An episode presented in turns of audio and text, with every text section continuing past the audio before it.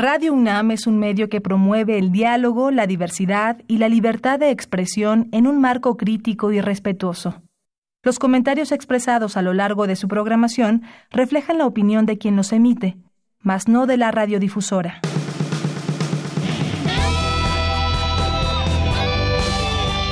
Prisma RU. Relatamos al mundo.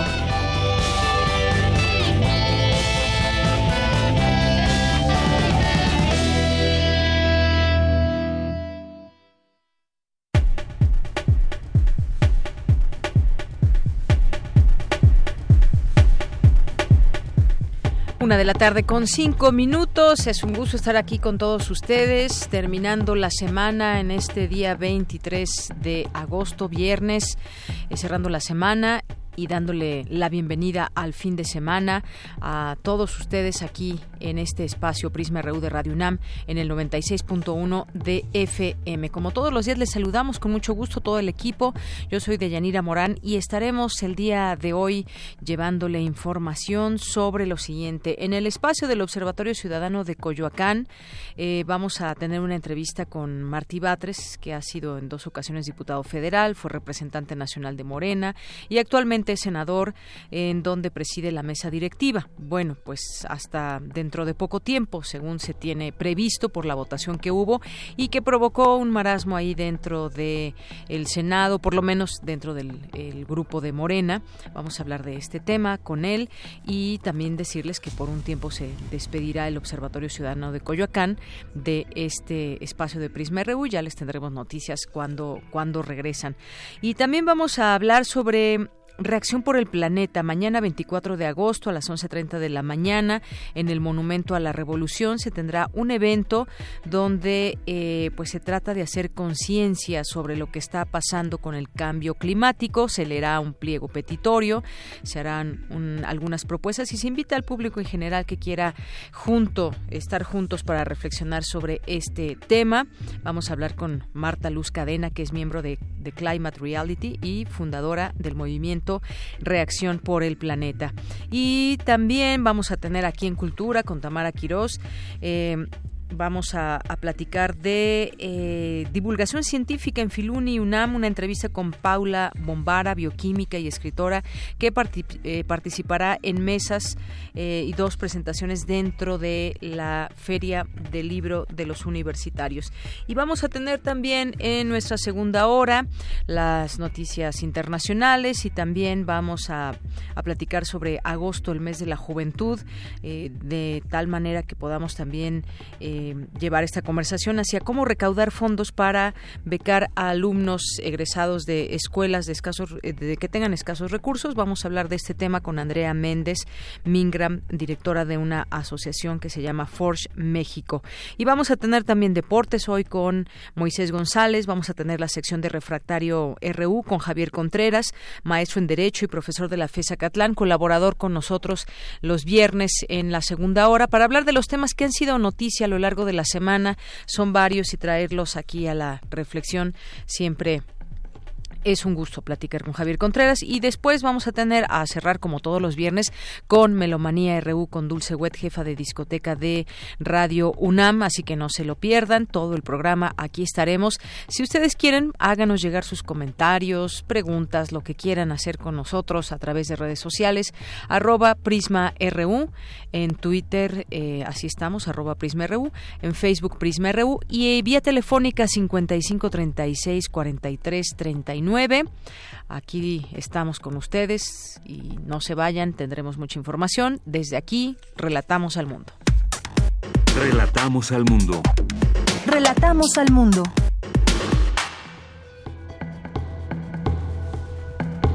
En resumen de los temas universitarios, más de 9.000 médicos egresados de la Facultad de Medicina de la UNAM podrán estar conectados a través de la plataforma Portafolio Digital de Salud. Dulce García nos tendrá la información.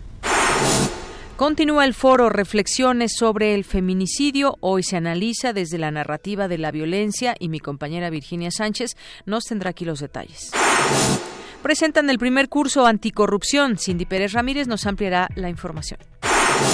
El calentamiento global ocasionado por la actividad humana está acelerando el derretimiento de glaciares, afirma especialista y mi compañera Cristina Godínez nos tendrá los detalles. En los temas nacionales, el presidente Andrés Manuel López Obrador amagó con o amenazó con hacer uso de una facultad de anteponer el interés de la nación para superar la lluvia de amparos en contra de la construcción del aeropuerto en Santa Lucía. En otro tema, el mandatario López Obrador retó a la Comisión Nacional de Derechos Humanos a que asista a instancias internacionales para denunciar la entrega de recursos a estancias infantiles, asegurando que él tiene la conciencia tranquila al respecto. Rocío Nales, secretaria de Energía, afirmó que han cumplido con los tiempos del plan de construcción de la nueva refinería en Dos Bocas, Tabasco, y detalló avances ya en la obra. Bomberos de la Ciudad de México iniciaron una huelga de hambre en el Zócalo capitalino frente al antiguo Palacio del Ayuntamiento para exigir una audiencia con la jefa de gobierno Claudia Sheinbaum. Y en los temas internacionales, el presidente de Francia, Emmanuel Macron, tildó de mentiroso a su homólogo brasileño Jair Bolsonaro luego de los devastadores incendios en el Amazonas y a su vez amenazó con bloquear el acuerdo de Mercosur, el Tratado de Libre Comercio con la Unión Europea. Hoy en la UNAM, ¿qué hacer y a dónde ir? La Filmoteca de la UNAM te invita a disfrutar de la cinta El peluquero romántico, del director mexicano Iván Ávila Dueñas, quien aborda la historia de Víctor, un peluquero de barrio que enfrenta la muerte de su madre y tiene una vida que gira en torno a su casa y su trabajo, su rutina es de lo más normal y en ella no suceden grandes acontecimientos, pero todo cambia cuando el destino lo lleva a Río de Janeiro en un viaje para reencontrarse. Descubre qué sucede después de su travesía por aquel país latinoamericano y asiste a las funciones que se llevarán a cabo hoy a las 17.15 y 19.15 horas en la sala José Revueltas del Centro Cultural Universitario. La entrada general es de 40 pesos. Te recomendamos la puesta en escena Memoria de los 90 de la compañía Danza Capital. Este programa recupera cuatro obras coreográficas de los años 90, cuando la danza mexicana desarrolló propuestas contundentes a nivel político, social y creativo, y conformó uno de los movimientos dancísticos mexicanos más importantes del siglo XX. Disfruta del trabajo de importantes coreógrafos como Gabriela Medina, Rolando Berry, Mauricio Nava y Cecilia Lugo. Asista a las funciones hoy y mañana a las 19 horas y el domingo en punto de las 18 horas en el Salón de Danza ubicado en el Centro Cultural Universitario. Hoy es viernes de música del Festival Intersecciones. No te puedes perder el concierto De Buen Rostro, grupo regional mexicano contemporáneo, que se presentará hoy en punto de las 21 horas en la sala Julián Carrillo. Asista a nuestras instalaciones ubicadas en Adolfo Prieto 133, Colonia del Valle. La entrada es libre y el cupo limitado. O sigue la transmisión en vivo por esta frecuencia, 96.1 de FM.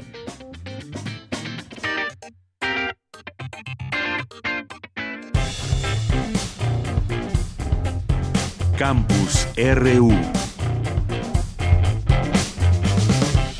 Una de la tarde con 13 minutos. Gracias por estar con nosotros, continuar y que nos estén acompañando en este viernes 23 de agosto. En los temas de nuestro campus universitario, ya le adelantábamos que mi compañera eh, Virginia Sánchez nos tiene información acerca de este foro de reflexiones sobre el feminicidio y hoy se analiza desde la narrativa de la violencia. ¿Qué tal, Vicky? Muy buenas tardes. Hola, ¿qué tal? Deyanira, auditorio de Prisma RU. Muy buenas tardes. Así es, pues este viernes se lleva a cabo el segundo día del foro reflexiones sobre el feminicidio que organiza el Centro de Investigaciones Interdisciplinarias en Ciencias y Humanidades de la UNAM y la Oficina de Naciones Unidas contra la Droga y el Delito. Y bueno, pues este segundo día inició con la quinta mesa denominada Narrativa de la Violencia entre pasado, futuro, ni un paso atrás, que estuvo moderada por Marta Patricia Castañeda Salgado del SEICH. En esta quinta mesa, Ana Lauhaiben de la Universidad Autónoma Metropolitana Xochimilco señaló que estamos viviendo una situación de miedo en el país donde la condición de ser mujer se ha convertido en un peligro a cualquier hora del día, por lo que es necesario, dijo, un cambio cultural que incida en el reconocimiento de las mujeres y sus derechos humanos. De lo contrario, dijo, difícilmente tendrán repercusiones las políticas públicas de igualdad de oportunidades o las medidas para erradicar la violencia contra las mujeres, así como las leyes decretadas, serán insuficientes para dar cabida a esta problemática. Escuchémosla Por ello, hay que insistir en introducir en el debate público la idea de que una cultura crítica democrática necesita de una cultura feminista. En la actualidad, los feminismos se han institucionalizado y profesionalizado. Han aparecido feministas de élite, autónomas, radicales, académicas y de las organizaciones de la sociedad civil. Las jóvenes feministas, por su parte, actúan de manera diferente y sus acciones son distintas. Ellas son las que al manejar las redes sociales han inspirado algunas de las frases relacionadas con los hashtags y se han organizado por grupos que actúan específicamente contra la violencia, por la despenalización del aborto y por la inclusión igualitaria desde su diferencia. Por su parte, Lucía Melgar Palacio, investigadora del Instituto Tecnológico Autónomo de México, advirtió la importancia de no caer en una política de simulación, realizando solo foros, talleres, consultas, porque desde los casos de Ciudad Juárez se han seguido aplicando los mismos patrones, soslayando la violencia institucional y del Estado, y como hemos visto, dijo, ahora está peor la situación. Escuchémosla. ¿Qué es? Revictimizar, o sea, echarle la culpa a las víctimas, revictimizar a las que protestan, amenazar a las que protestan, decir que si no, y ahora nos dicen que si no protestamos como protestaron las madres de Ciudad Juárez por decir que vinieron a hacer unas marchas muy pacíficas, que mucha gente no las acompañaba, entonces estamos mal y somos violentas. No se habla de la violencia institucional, no se habla de la violencia del Estado, no se habla de todo esto que se debía haber hablado antes, porque Juárez, Atenco, Estado de México son violencia estatal. No es nada más falta de voluntad política, es violencia institucional y es una política de muerte contra las mujeres. Por lo cual precisó Melgar es importante articularse desde toda la variedad y pluralismo del feminismo desde la sociedad, de lo contrario no avanzaremos mucho. En tanto, Luciana Ramos Lira del Instituto Nacional de Psiquiatría señaló la importancia de tener en cuenta las lesiones físicas y psicológicas que provocan las mujeres, eh, que se provocan las mujeres víctimas de la violencia y de esta manera pues hace que vivan con alguna discapacidad afectando su cotidianidad. Dijo la violencia marca el cuerpo, la violencia sexual es la que tiene mayor posibilidad de desarrollar trastornos post traumático, por lo que es importante abrirse a otros campos como el de la psiquiatría. Escuchémosla.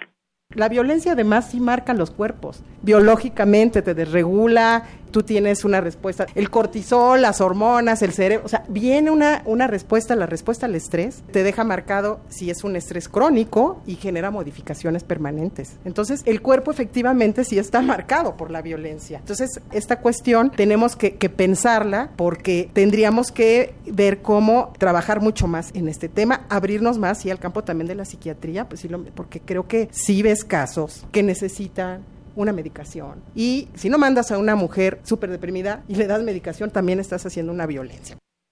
Bueno, de Yanira Auditorio, esto es lo que se habló en esta mesa narrativa de la violencia entre pasado, futuro y ni un paso, ni un paso atrás.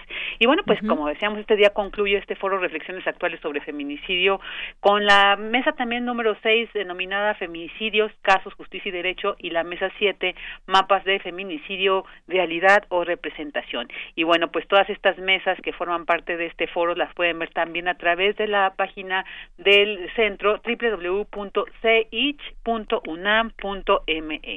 Este es mi reporte de ella. Muy bien, pues muchas gracias por toda esta información y estas importantes discusiones y debates que se dan en torno a estos temas. Gracias, Vicky. Gracias a ti. Buenas tardes. Muy buenas tardes. Vamos ahora con Cindy Pérez Ramírez. Presentan el primer curso anticorrupción. Adelante, Cindy. Deyanira, es un gusto saludarte. Muy buenas tardes. En el Instituto de Investigaciones Jurídicas de la UNAM fue presentado el primer curso masivo abierto en línea Anticorrupción, Introducción a Conceptos y Perspectiva Práctica. Este curso forma parte del MOOC que tienen una duración promedio de cuatro semanas. En caso de ser programas especializados, la duración va de cuatro a seis semanas. En ellos se diseñan lecciones, actividades, evaluaciones que fortalecen el aprendizaje y los foros de discusión permiten comentar, discernir y aprender con otros estudiantes para lograr un aprendizaje significativo. Francisco Cervantes Pérez, coordinador de Universidad Abierta y Educación a Distancia de la UNAM, señaló que los cursos masivos son ejemplo de cómo la tecnología permite hacer cosas que de otra manera no se podrían hacer y que la alianza que hicieron con la plataforma Coursera permitió un mayor impacto. Al día de hoy ya han mostrado interés en este curso masivo Anticorrupción, Introducción a Conceptos y Perspectiva Práctica cerca de 11.500 personas. Debe de andar ya arriba de de los 40 millones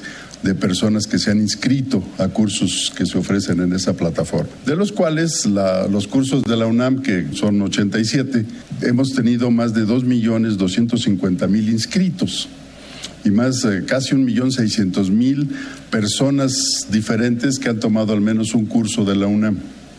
Bueno, e, eso nos da una idea del impacto que puede tener el uso de este tipo de, plataformas. Es que en los cursos, en realidad, los que participan son los expertos en los temas. Estamos claros que el tema de anticorrupción es eh, no solo algo urgente, eh, en realidad tratar de entender qué significa este, corrupción de las cuatro o cinco instituciones que entran a ese programa. Todos nuestros estudiantes y docentes van a poder tomar los 87 cursos si quieren y va a ser eh, 100% gratuito, incluida la, la constancia. Entonces espero que con eso pues nuestra comunidad se beneficie grandemente con con todos estos contenidos. Por su parte, la doctora Isa Luna Pla, secretaria académica del Instituto de Investigaciones Jurídicas y fundadora del Observatorio de Corrupción e Impunidad, destacó que el tema ha tenido mucha demanda debido a lo que implica en nuestro país. Sobre todo, nuevos enfoques del problema de la corrupción, porque entender la corrupción desde las leyes o entenderla solamente desde la literatura tradicional o del derecho, eh, específicamente el derecho administrativo, no resulta simplemente útil, sino que el fenómeno tiene que ir cambiando, así como la tecnología de la educación va cambiando. Es importante que también el estudio del fenómeno y la comunicación que hacemos de este fenómeno tenga que ir cambiando. Así que esta ha sido una verdadera eh, coincidencia extraordinaria de trabajo para el Instituto de Investigaciones Jurídicas y para el Observatorio, su primer MOOC. Esperamos tener muchos, muchos más eh, de, de, colaboración de trabajo en temas tan específicos. Eh, pues sabiendo que los problemas son tan grandes que eh, quizás se necesitará en el futuro pues más bien una maestría en esto. ¿no? Deyanira, pues como señaló el doctor Cervantes, estos cursos a partir del próximo mes serán gratuitos para académicos y estudiantes de la UNAM, aunque también son para el público en general. La página web es www.mooc.coaed.unam.mx. Hasta aquí mi reporte. Muy buenas tardes. Gracias, Cindy. Buenas tardes. Queremos escuchar tu voz. Nuestro teléfono en cabina es 55 36 43 39. Porque tu opinión es importante, síguenos en nuestras redes sociales, en Facebook como Prisma RU y en Twitter como arroba PrismaRU.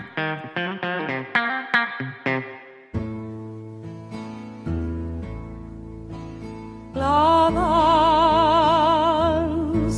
de la paloma hacia furor. Observatorio Ciudadano de Coyoacán. En medio de los desastres de la nación. Bien, bueno, de parte de Guillermo Zamora, que siempre nos acompaña en el Observatorio Ciudadano de Coyoacán. Les decimos que va a hacer una pausa el observatorio. Esta va a ser eh, una participación que tendremos ahora y que pues ya les avisaremos cuando, cuando regresen. Le deseamos todo lo mejor a Guillermo Zamora. Y bueno, pues nos tenía ya preparada una entrevista que tendré el gusto de hacer con Martí Batres, que ha sido en dos ocasiones diputado federal, fue presidente nacional de Morena, actualmente senador en donde preside la mesa directiva. ¿Qué tal, Martí Batres? Muy buenas tardes. ¿Cómo estás, Deyanira? Muy, buenas tardes. Muchas gracias, gusto en saludarte, Martí. Pues este lunes, por mayoría de 33 votos contra 29, dos votos nulos, la bancada de Morena decidió proponer a la senadora Mónica Fernández Balboa al cargo de presidenta del Senado que debe votar el pleno, pleno y sabemos pues todo lo que vino después, una serie ahí de, de confrontaciones eh, verbales en donde pues pudimos escucharte a ti, pudimos escuchar al, al legislador también Ricardo Monreal, luego hubo algunas palabras del presidente, todo esto cuéntanos, eh, ahora tú dices que propones un mecanismo de conciliación para destrabar este desencuentro. Cuéntanos de qué se trata y si ya le hiciste llegar esta petición formal a Ricardo Monreal. Bueno, para empezar, habría que meterle un matiz a lo que tú estás informando, porque el problema empieza por ahí porque no fue solo el grupo parlamentario de Morena el que determinó su propuesta, sino el del sino que intervino sin estar convocado formalmente el grupo parlamentario del PES. Esto generó una distorsión en el resultado de la votación. Es decir, la presencia del grupo parlamentario del PES pudo haber cambiado el resultado final de la votación. Entonces, esto ya es una anomalía bastante visible. Yo no hubiera estado en contra de que participara el grupo parlamentario del PES. En todo caso, mi opinión era en el sentido de que también participara el grupo parlamentario del PT. De tal forma que eh, si iban a participar aliados, pues participaran todos los aliados. Oye, y aquí si no este iban a participar aliados, pues entonces puros integrantes del grupo parlamentario de Morena, como decía la convocatoria. Aquí es donde empieza la cuestión, porque entonces ya no es el grupo parlamentario de Morena el que decidió su propuesta, sino el grupo parlamentario de Morena con eh, la intervención de un grupo parlamentario diferente que no estaba programado o cuya participación no estaba programada en la convocatoria original para hablar de la anomalía más visible. Oye, pero dice Ricardo Monreal que, que tú avalaste la participación de senadoras del PES, lo ha declarado pues en varios medios de comunicación. Pero yo no organicé ese proceso. Es decir, por mí que participaran los del PES y del PT. O sea, no te avisaron, no estuviste nunca de acuerdo porque no... no pero a mí, ¿por qué me iban a avisar?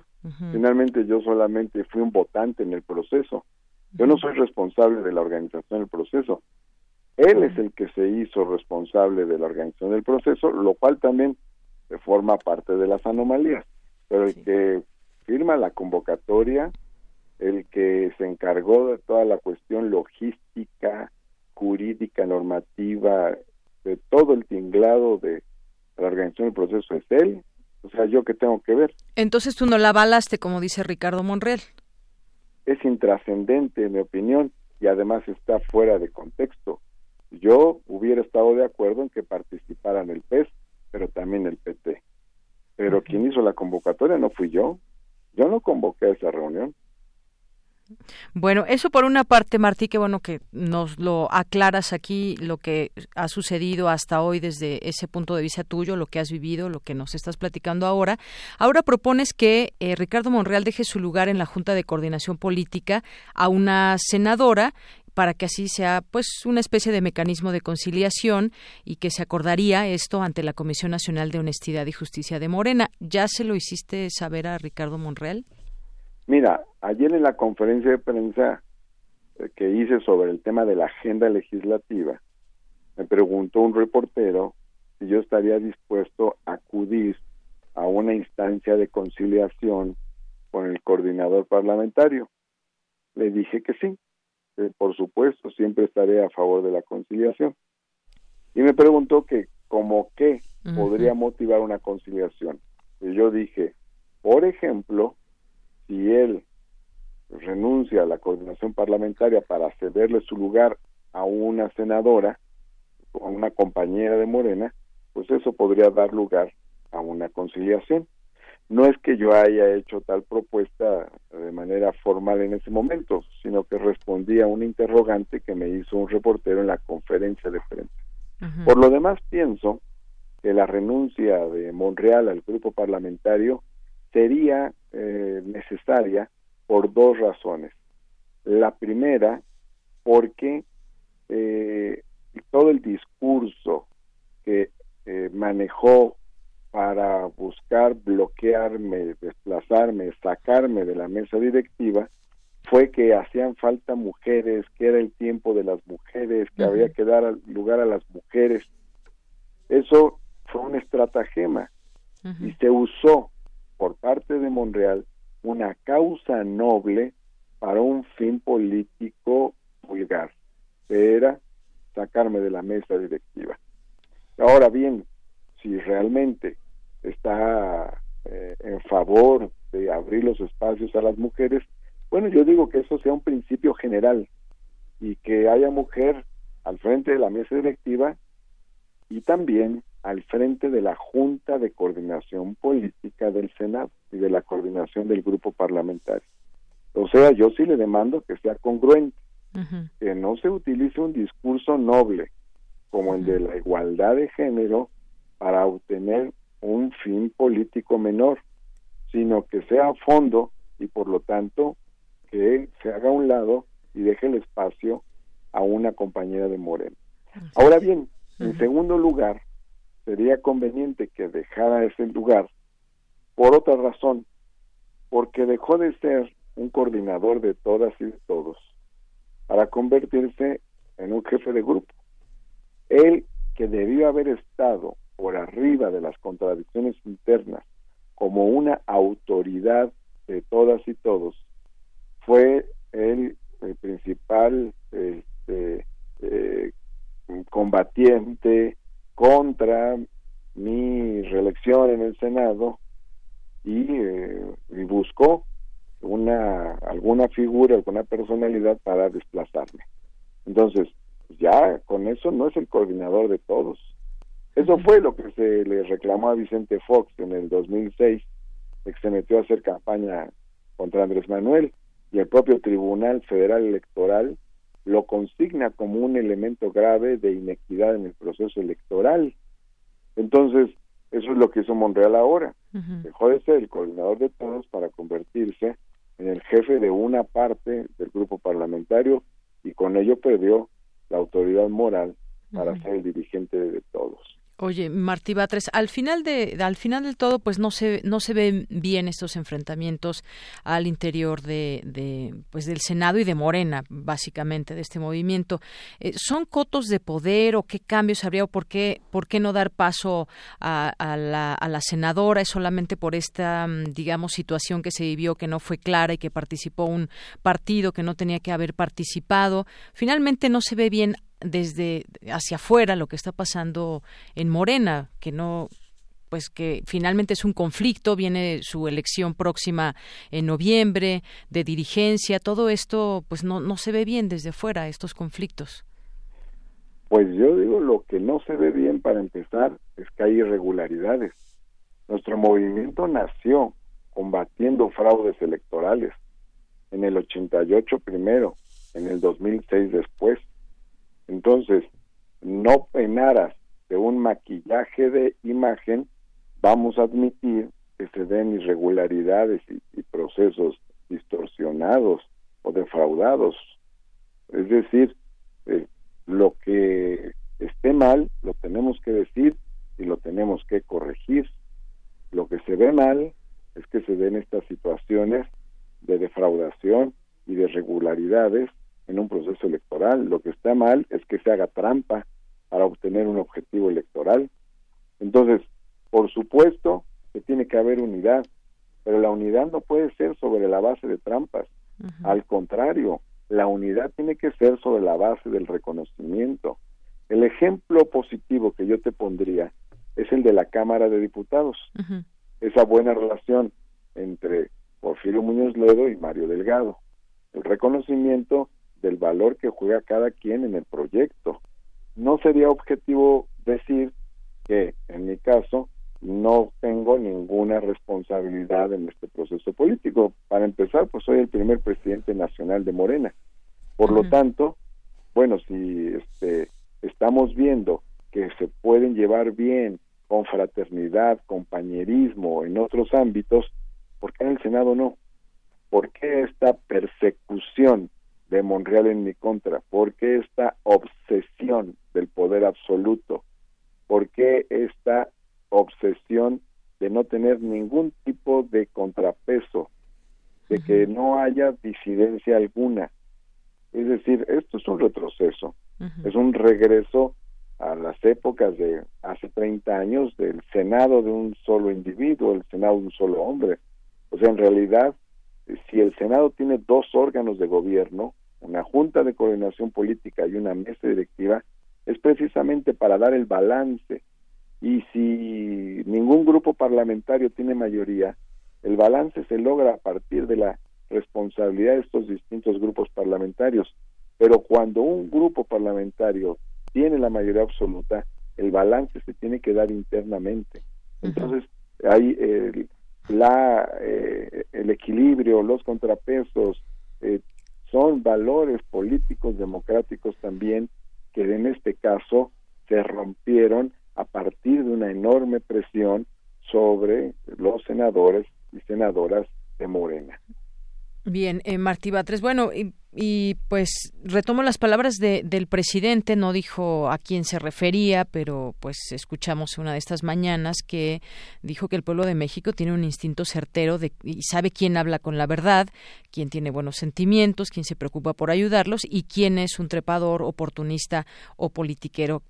¿Para quién serían estas palabras? Pues yo creo que no merece mucha ciencia. Es decir, eh, cuando se busca el poder por el poder, cuando se tiene una ambición de poder sin límites, pues evidentemente que encuadra con lo que dice el presidente. Además, si retomas lo que dijo al día siguiente, donde continuó con el tema, y habló del ambiente previo al Congreso Nacional de Morena, pues se puede entender bien que eh, lo que se está planteando en el discurso del presidente es que este tipo de irregularidades no se pueden repetir y no se pueden dar en la preparación del Congreso Nacional de Morena. No debe haber este tipo de irregularidades. Muy bien, bueno, no pues, puede haber este tipo de ambiciones desmedidas. Tiene que haber límites, tiene que haber equilibrios, tiene que haber sensatez. Los cargos no pueden ser un fin en sí mismo. Ahora bien, yo en ese tono decía ayer, eh, no se me va la vida en un cargo. Es decir, si tengo una responsabilidad, eh, muy bien, y si no, también. No obstante, tampoco puedo estar de acuerdo en un atropello. En perspectiva, por eso yo decía, eh, si se rompió el equilibrio por la vía de esta trampa que se hizo el lunes pasado, pues se puede recuperar el equilibrio a partir de que se dé la propia renuncia del senador Ricardo Monreal al cargo de coordinador parlamentario. Eso permitiría recuperar el equilibrio y abrir eh, y oxigenar al grupo parlamentario. En esas condiciones, evidentemente, yo no seguiría peleando por la presidencia del Senado de la República, por eso me parece que sería un buen punto de conciliación y el establecimiento de reglas parejas que haya rotación de responsables en los órganos, perfecto, pero que se aplique a todos los órganos. Claro. Porque se dice que haya rotación anual en este órgano, mesa directiva, pero en la Junta de Coordinación Política, ahí no, ahí me voy a echar seis años. Pues hay una grave incongruencia en ese planteamiento. Que haya rotación en todos. Perfecto. En todo que haya rotación. Martí Batres, pues muchas gracias. Nada más por último te pregunto, ¿se puede o no que se vuelva a hacer esta votación, que era también otra de las salidas? Es perfectamente factible, porque hay violaciones normativas evidentes de diverso eh, tipo. Nada está dicho todavía, entonces se podría quizás en algún no momento. ha terminado eso, no se ha dicho la última palabra. Bueno, pues nos mantenemos atentos. Por lo pronto, senador Martí Batres, muchísimas gracias por estar en Prisma RU de Radio UNAM. Muchas gracias, Deyanira. Hasta, Hasta luego. Hasta luego. Muy buenas tardes. Martí Batres, senador, eh, Martí Batres Guadarrama, y seguimos en el tema, por supuesto. Continuamos. Tu opinión es muy importante. Escríbenos al correo electrónico prisma.radiounam@gmail.com. Queremos escuchar tu voz. Nuestro teléfono en cabina es 55 36 43 39.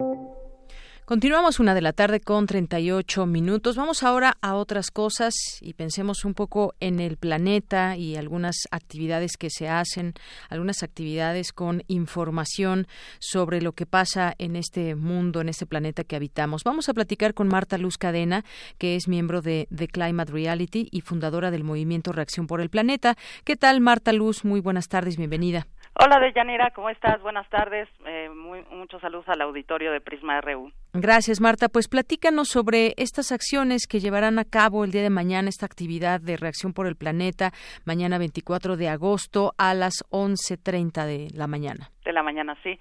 Eh, mira, este es un movimiento eh, que va a empezar a contemplar una serie de eventos ambientales itinerantes para contribuir a la sensibilización y acercamiento a alternativas que pueden reducir la huella de carbono que dejamos en el planeta.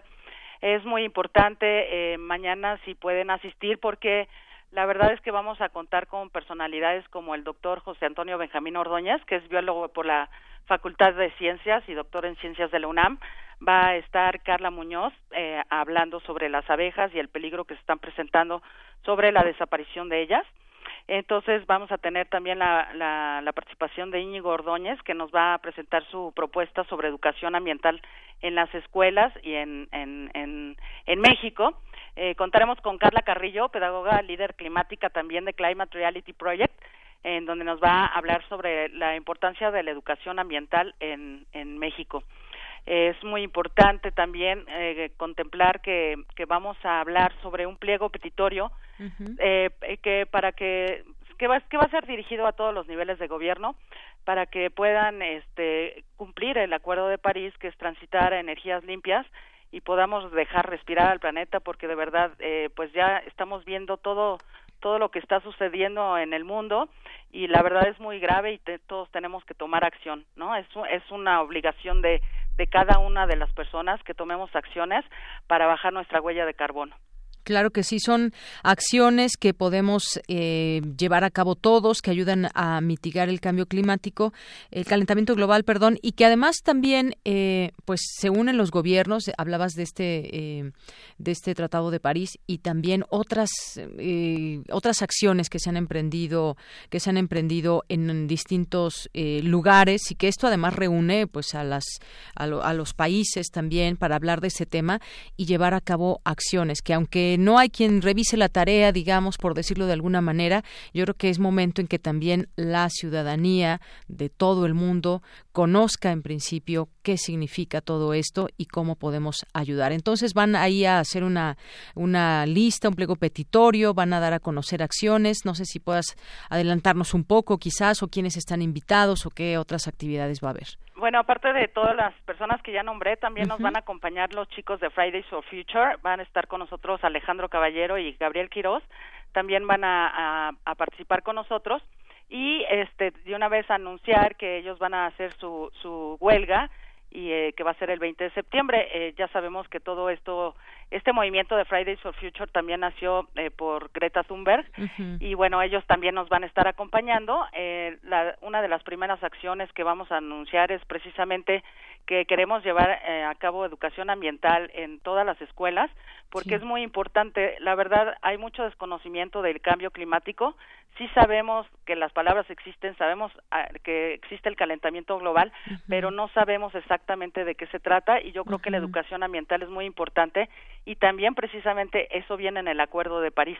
Claro, y, y, parar la deforestación en el en el planeta estamos viendo lo que está pasando en Amazonas en Siberia todos los incendios que tuvimos uh -huh. últimamente en en México no Claro que sí. Y bueno, también cabe bien la reflexión en, en eh, pues en mirar hacia quienes están protegiendo estos recursos y que se han metido de lleno a los ambientalistas, a los defensores de la naturaleza que están particularmente por causas específicas y bueno, pues muchas veces pierden la vida defendiendo al medio ambiente. Eh, ayer dábamos a conocer una triste noticia sobre eh, también la defensora de la naturaleza, Nora López León, aquí en aquí en México y por todas esas personas que, que dan mucho, que entregan su vida completa a defender las causas del medio ambiente. Así es, hay muchas personas que la verdad no las conocemos, pero que uh -huh. están luchando todos los días por, por hacer algo. También, eh, por ejemplo, está el, eh, está el ejemplo de Marta Patricia Ruiz Corso, de directora sí. de Sierra Gorda, que ella ha defendido los bosques, pero con todo, y la verdad es que muchas muchas personas no las conocemos, pero todos uh -huh todos estamos haciendo algo, ¿no? Y uh -huh. es muy importante que se dé a conocer esto y la verdad que, que defiendan a los ambientalistas que están luchando porque la verdad es que dan su vida por, por uh -huh. cuidar el medio ambiente, ¿no? Claro que sí. Y además esto también nos puede llevar a otras reflexiones diferentes. Eh, también tomo el caso, por ejemplo, quienes promueven una vida sin carne por razones ambientales. Esta es también otra razón. Y hay distintas luchas que se pueden ir eh, englobando juntas o pueden ir eh, comunicándose también. Exacto. Y una de las más importantes yo pienso que es eh, empezar con, con jornadas, pero eh, pero todos los días de reforestación en los bosques, uh -huh. que los bosques ya no se toquen, ni las selvas, porque los, los árboles son grandes captadores de CO2 y cuando se incendian los bosques, al contrario, eh, emiten eh, grandes toneladas de CO2 a la atmósfera. La atmósfera, pues obviamente ya no está aguantando de todo el CO2 que, que lanzamos todos los días con los carros, con los aviones. Eh, entonces hay que parar todo eso y la verdad es que sí urgen jornadas de reforestación en, en todo el planeta. Así es. Bueno, pues estaremos ahí. Eh en esta eh, en esta invitación que nos haces eh, Marta Luz con reacción por el planeta mañana 24 de agosto sábado en el monumento a la revolución a las 11:30 de la mañana. Y veo que también tienen un Twitter muy activo por si quieren conocer más nuestros radioescuchas los pueden seguir en es arroba reacción planeta arroba Reacción Planeta, también estamos en Facebook con, eh, con Reacción por el Planeta. Y saludar a todos mis amigos del equipo porque la verdad es un esfuerzo muy grande, a Estefanía Cadena que es mi hija, muy activista también, a Rodrigo López, a Oscar Saldaña, eh, también eh, quiero saludar a mi amigo que vive en Austin que nos va a ayudar con la página, Ezequiel Solís, con la página, a Lucy Castillo también. Y pues estamos aquí todos conectados y mañana los esperamos en Reacción por el Planeta a partir de las once y media y de aquí en adelante ya no vamos a parar. Muy bien, pues muchísimas gracias Marta Luz Cadena, gracias por estar aquí en Prisma RU de Radio UNAM. De Yanira, muchísimas gracias y les mando un abrazo a todos. Igualmente, hasta luego. Hasta luego. Bueno, pues fue Marta Luz Cadena, miembro de The Climate Reality Project y fundadora del movimiento Reacción por el Planeta.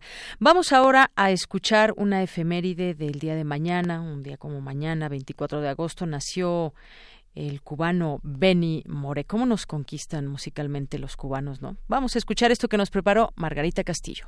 Oyendo un disco de Benny More, Roberto Fernández Retamar.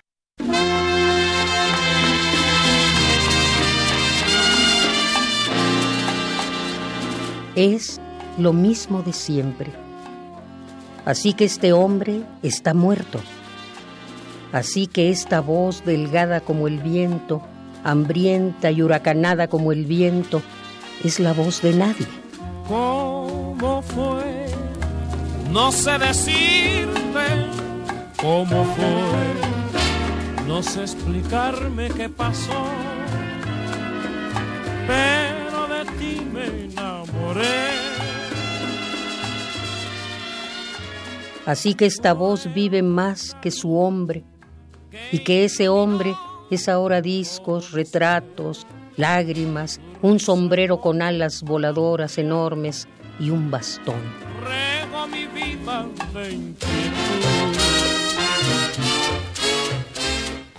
Así que esas palabras echadas sobre la costa plateada de Varadero, hablando del amor largo, de la felicidad, del amor y aquellas únicas para Santa Isabel de las Lajas de tremendo pueblerino en celo, y las de la vida, con el ojo fosforescente de la fiera ardiendo en la sombra, y las lágrimas mezcladas con la cerveza junto al mar, y la carcajada que termina en punta, que termina en aullido, que termina en qué cosa más grande, caballeros.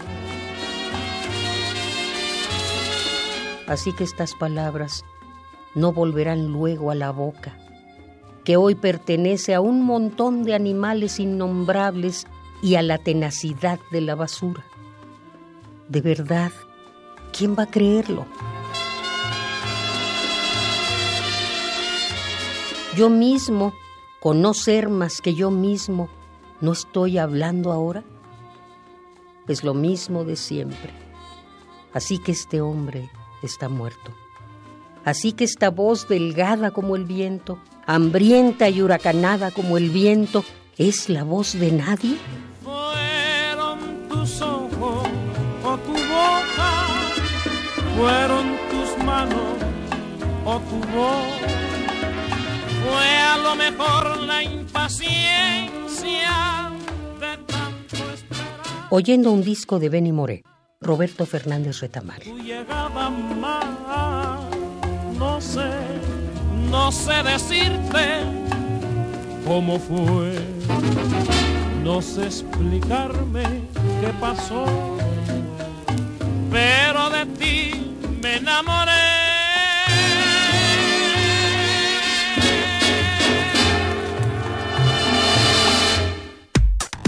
Relatamos al mundo. Relatamos al mundo. Porque tu opinión es importante, síguenos en nuestras redes sociales, en Facebook como Prisma RU y en Twitter como arroba PrismaRU.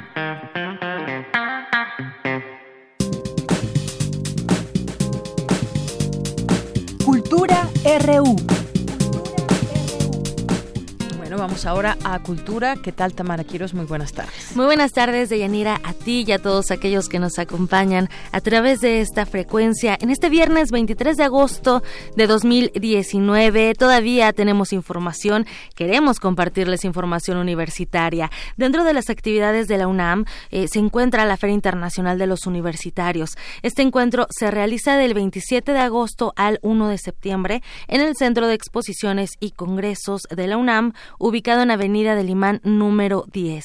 En esta tercera edición, pues Filuni, por sus siglas, eh, la Universidad de Buenos Aires es la invitada especial. Habrá más de 200 editoriales latinoamericanas y más de 250 actividades entre charlas, talleres, conferencias. Y bueno, esta tarde abrimos un espacio a dos actividades en específico. Una se realizará el, el miércoles 28 de agosto y la otra el jueves 29. En, en ambas charlas participa Paula Bombara, y antes de enlazarnos hasta Argentina con ella, pues les presentamos a nuestra invitada de hoy.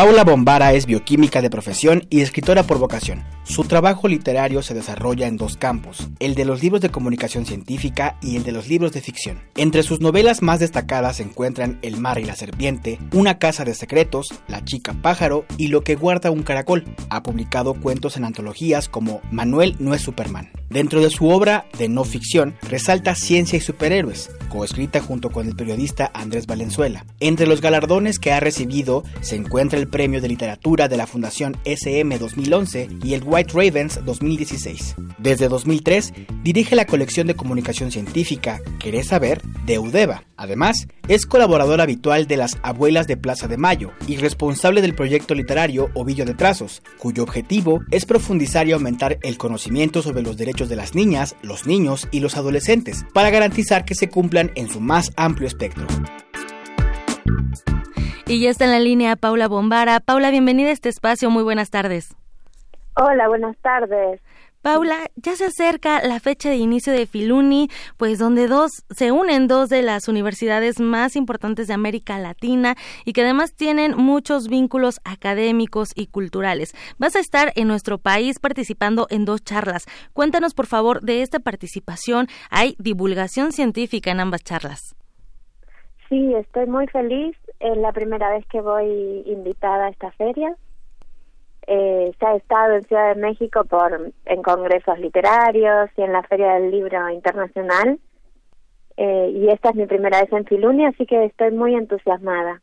Excelente. Oye, Paula, pues dentro de estas charlas eh, me llama mucho la atención la primera, ¿no? A velocidad hipersónica, divulgación científica para niños y jóvenes.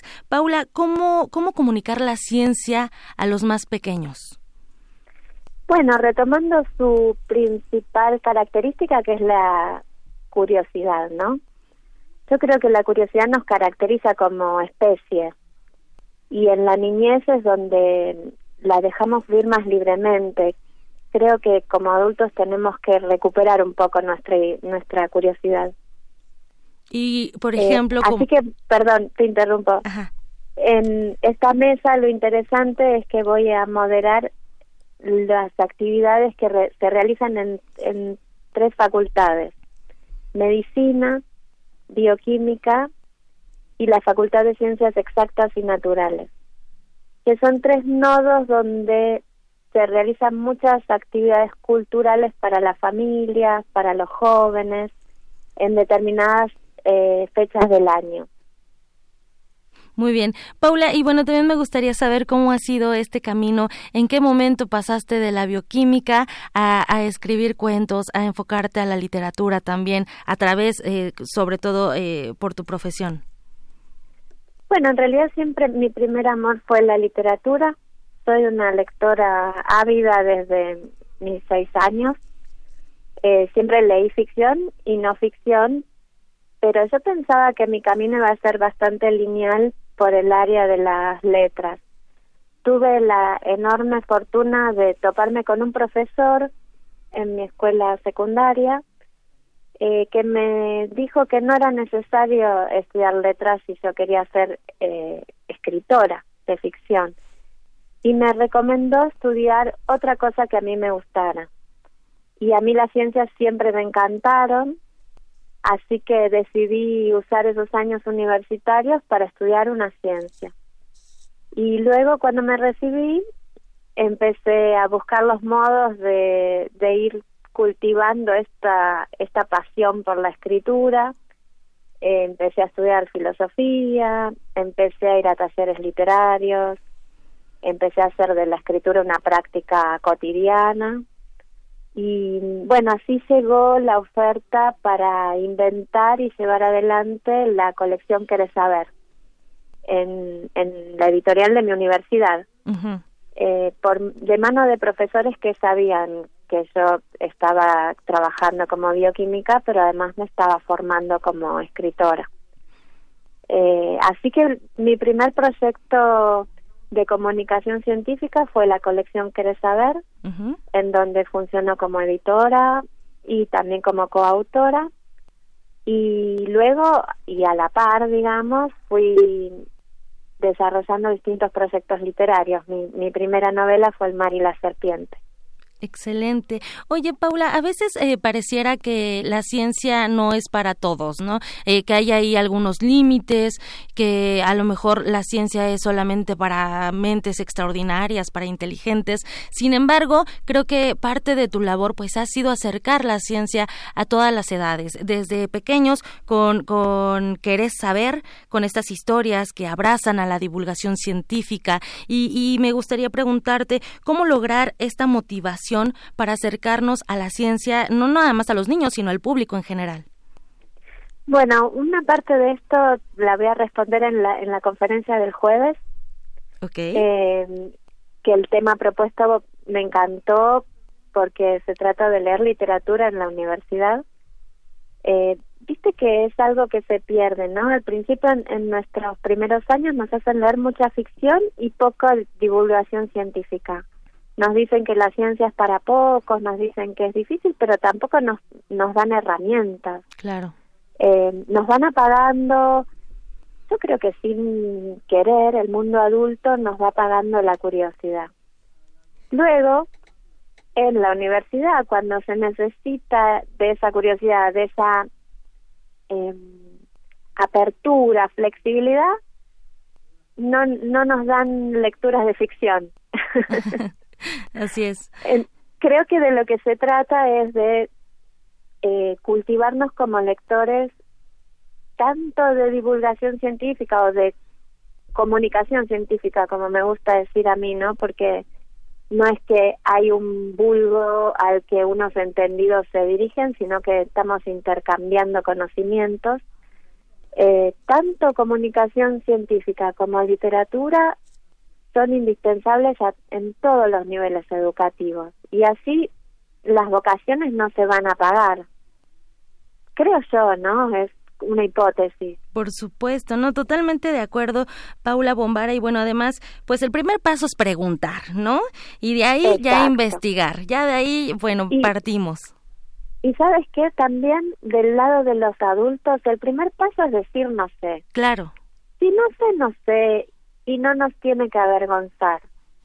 Por supuesto, pero ¿qué hacemos para saber? Todo el tiempo podemos, exacto, todo el tiempo podemos aprender y sobre todo junto a nuestros niños y nuestras niñas que qué mejor ejemplo pueden recibir que unos padres, unos profesores interesados por seguir aprendiendo, ¿no? Durante toda la vida. Por supuesto, basta dejar volar, volar la imaginación y dejarnos asombrar. Y bueno, este miércoles 28 de agosto y el jueves 29 de agosto también es un buen pretexto para acudir a la Filuni. Digo, eh, decimos estos dos días porque tú te presentas a las 3 de la tarde con la charla a velocidad hipersónica, divulgación científica para niños y jóvenes. Y también el jueves 29 estarás compartiendo la mesa eh, Querés saber y también la revista Cómo ves de la UNAM a las 5 de la tarde. Sí, y también déjame invitarlos a un encuentro que me entusiasma mucho el martes en el ciclo de conversaciones improbables en la terraza, creo que voy a estar de Filuni, eh, junto con un arquitecto. Y es una propuesta que me encanta porque vamos a conversar sobre si hay similitudes o no entre estructurar un edificio y estructurar un libro. Ah, muy bien, muy bien, qué buena analogía. Está, está buenísimo, sí, estoy muy entusiasmada. Excelente, pues también nosotros estamos entusiasmados, Paula Bombara, de recibirte en México y bueno, en la UNAM, que formas parte de esta tercera edición de Filuni. Eh, ya para finalizar, Paula, ¿cómo te encontramos en redes sociales? ¿Cómo podemos conocer más de ti a través del Internet? Bueno, aunque soy un, poco vaga, como decimos acá en, en Argentina, tengo un blog eh, y también estoy en las redes, en Facebook y en Instagram. Con distintos perfiles, ¿no? En Instagram intento compartir mis lecturas, así que son fotos de lo que voy leyendo, de, de los libros que me impactan. En el blog intento compartir reflexiones sobre la realidad que voy viviendo día a día y en, en Facebook lo uso para comunicar eventos, eh, situaciones que me preocupan, en estos días la situación de la Amazonia, ¿no? Por supuesto. Eh, donde, bueno, ahí interviene también una parte política importante que yo creo que es indisoluble de tanto de mi tarea literaria como de mi tarea como comunicadora científica. Así es. Muy bien, pues Paula Bombara, te seguiremos la pista. Mientras tanto, te vemos el miércoles 28 y el jueves 29 en Filuni. Muchísimas gracias por tomar la llamada. A ustedes, a ustedes. Nos vemos prontito. Claro que sí. Hasta luego. Y bueno, Deyanira, ella fue Paula Bombara, bioquímica y también científica y escritora. Y bueno, va a estar como parte de Filuni. También los invitamos a que no se pierdan la transmisión especial que tendrá Radio UNAM desde el Centro de Exposiciones y Congresos, eh, ubicado en Avenida del Imán número 10. Nuestras transmisiones serán de 5 a 7 a partir del jueves 29 de agosto y también hasta el 1 de septiembre. Yo me despido y les deseo que tengan un excelente, excelente fin de semana. Gracias, Tamara. Vámonos al corte. Son dos con dos. Regresamos a la segunda hora de Prisma RU. Prisma RU. Relatamos al mundo. 19. 200 años del nacimiento de Herman Melville. Barleby, el escribiente. Un escribiente es una persona que tiene por oficio copiar escritos o escribir al dictado, así como revisar tales escritos. El verdadero problema para entenderlo radica justamente en la primera parte. ¿Quién es Barleby? Alguien que quiere cambiar los procedimientos de siempre, aunque no sabe exactamente cómo hacerlo diferente. Es simplemente una alegoría de la resistencia, o quizá es un trabajador que está estancado pensando interminablemente en lo que quiere y jamás lo averigua. Incluso puede ser que Barleby sea solo una proyección, pero lo cierto es que nunca lo sabremos con certeza. Aunque lo que sí puedo asegurar es que si alguien me pide definir Barleby, preferiría no hacerlo. Preferiría no hacerlo. Herman Melville, 96.1 FM, Radio UNAM. Experiencia sonora. El telón acústico vuelve a levantarse en el tablado del cuadrante radiofónico para que las voces histriónicas repitan las mejores historias de un escenario invisible. Radio UNAM te invita a reescuchar los mejores radioteatros de su fonoteca en el programa Aventuras Soníricas, dirigidas por Eduardo Ruiz Aviñón, con textos de Elena Garro, Carlos Olmos, Vicente Quirarte, Roberto Coria, Frederick Durrenmatt, Edgar Allan Poe, Mary Shelley, William Polidori, H.P. Lovecraft, Bram Stoker, Samuel Beckett, Jack London, Herman Melville, entre otros. Todos los sábados a las 20 horas por el 96.1 de FM, Radio UNAM, Experiencia Sonora. Dentro de nuestra habitación, la ciudad se disfraza de apatía, pero las apariencias engañan. Cada sonido nos grita una historia urbana. Nuestra radio es el río que las comunica. Aguas Negras. Una serie de ficciones sonadoras. Jueves, 22 horas, por resistencia modulada. 96.1 de FM. Radio. UNAM. Experiencia sonora. Si quieres ser proveedor de un partido o actor político, por ley debes darte de alta en el Registro Nacional de Proveedores que administra el INE. Recuerda que solo puedes vender, arrendar o proveer bienes o servicios a los partidos o actores políticos si estás inscrito y activo en el registro. Infórmate en INE.mx o realiza el trámite en rnp.ine.mx. Porque en la democracia contamos todas, contamos todos. INE. Niños, ya están las palomitas. Vez. Ya chole, son vacaciones. Este verano la Secretaría de Cultura te ofrece opciones para que tus vacaciones sean divertidas y enriquecedoras. Asiste a los recintos culturales de todo el país y disfruta de música en vivo, cine, talleres, conferencias y mucho más. Actívate, no hagas lo mismo de siempre, porque estas vacaciones, el verano, es cultura. Secretaría de Cultura. Gobierno de México.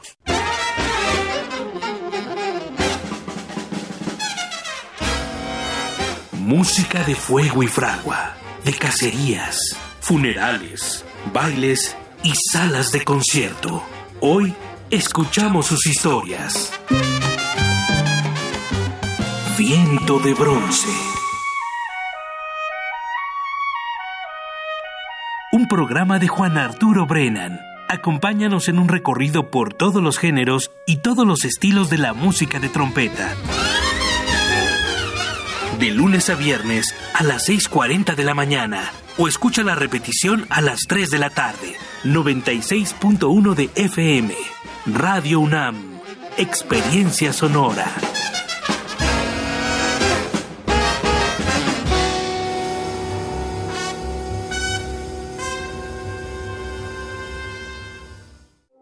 Queremos escuchar tu voz. Nuestro teléfono en cabina es 55 36 43 39. Mañana en la UNAM, ¿qué hacer y a dónde ir?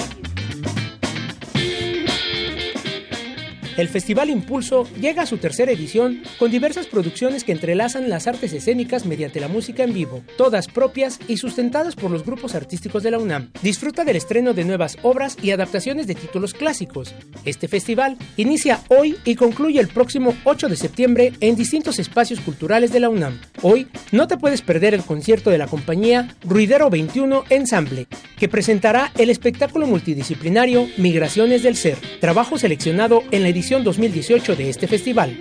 La función será este domingo 25 de agosto en punto de las 12 y 13.30 horas en el sótano del Teatro Carlos Lazo de la Facultad de Arquitectura de la UNAM. La entrada es libre y el cupo limitado.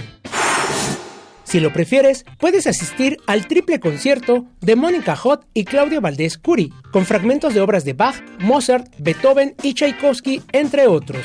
Disfruta de esta nueva producción escénica interdisciplinaria con talentosos músicos y actores quienes muestran un alto nivel interpretativo, colocando el repertorio musical de piano como uno de los ejes principales del desarrollo del montaje. Asista a la función que se llevará a cabo mañana a las 19 horas y el domingo en punto de las 18 horas en el Teatro Juan Ruiz de Alarcón del Centro Cultural Universitario. La entrada general es de 150 pesos con descuento a estudiantes, maestros, adultos mayores y comunidad UNAM. No te puedes perder la presentación de la Orquesta Juvenil Universitaria Eduardo Mata, bajo la dirección de Gustavo Rivero Weber y la participación de Mauricio Alvarado en la viola. La función será este domingo 25 de agosto a las 18 horas en la sala Nezahualcóyotl, en el corazón del Centro Cultural Universitario. La entrada general es de 50 pesos con descuento especial estudiantes, profesores, adultos mayores y comunidad UNAM. Para Prisma RU, Daniel Olivares.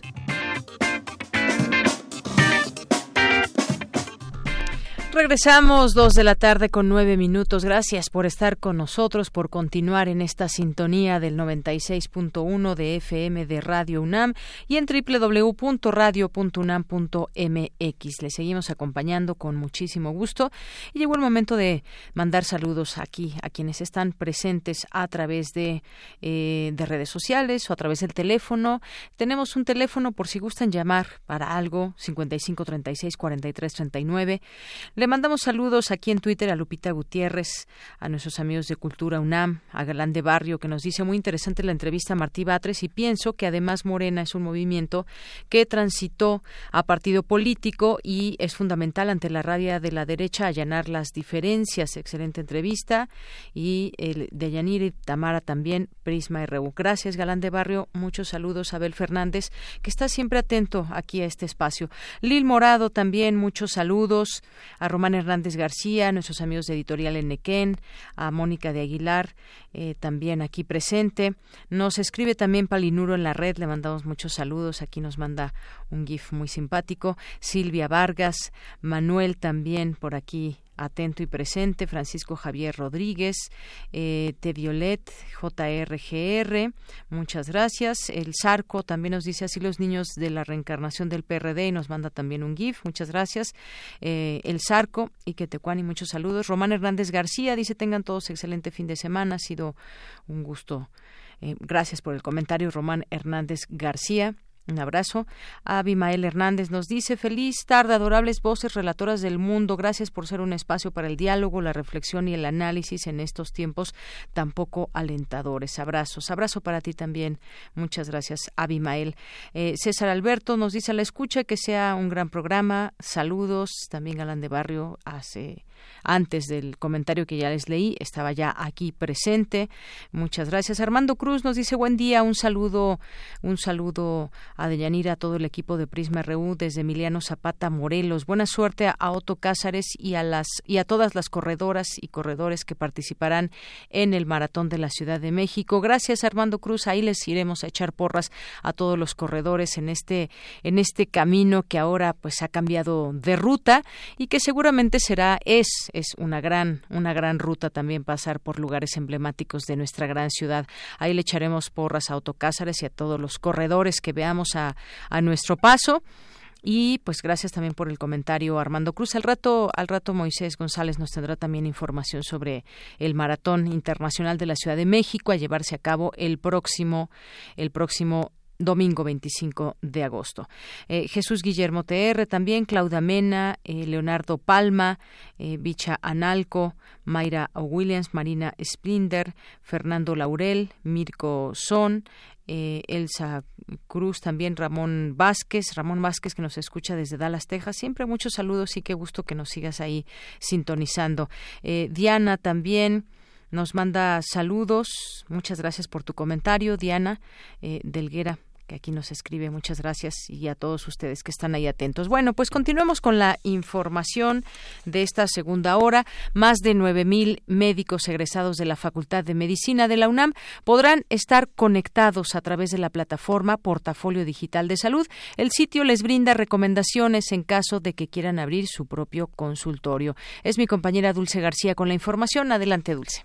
Deyanira, muy buenas tardes a ti al auditorio de Prisma RU. Con el objetivo de que más de 9.000 médicos dispongan de una base de datos especializada, así como de herramientas y otros recursos electrónicos para fortalecer su ejercicio profesional, la Facultad de Medicina rediseñó su aplicación digital Portafolio Digital de Salud, que incluye material de educación continua, diplomados, calculadoras especializadas, bolsa de trabajo y asesoría profesional en caso de que el médico quiera abrir un consultorio. Esta última función de la aplicación los ayuda a hacer un estudio de mercado y lugares recomendados para la ubicación de dicho consultorio. Durante la presentación de esta plataforma, el doctor Germán Fajardo Dolci, director de la Facultad de Medicina de la UNAM, recordó los objetivos principales del proyecto, entre ellos que su acceso sea gratuito. Sin costo, para ustedes, una de las cosas que tenía la plataforma era un costo.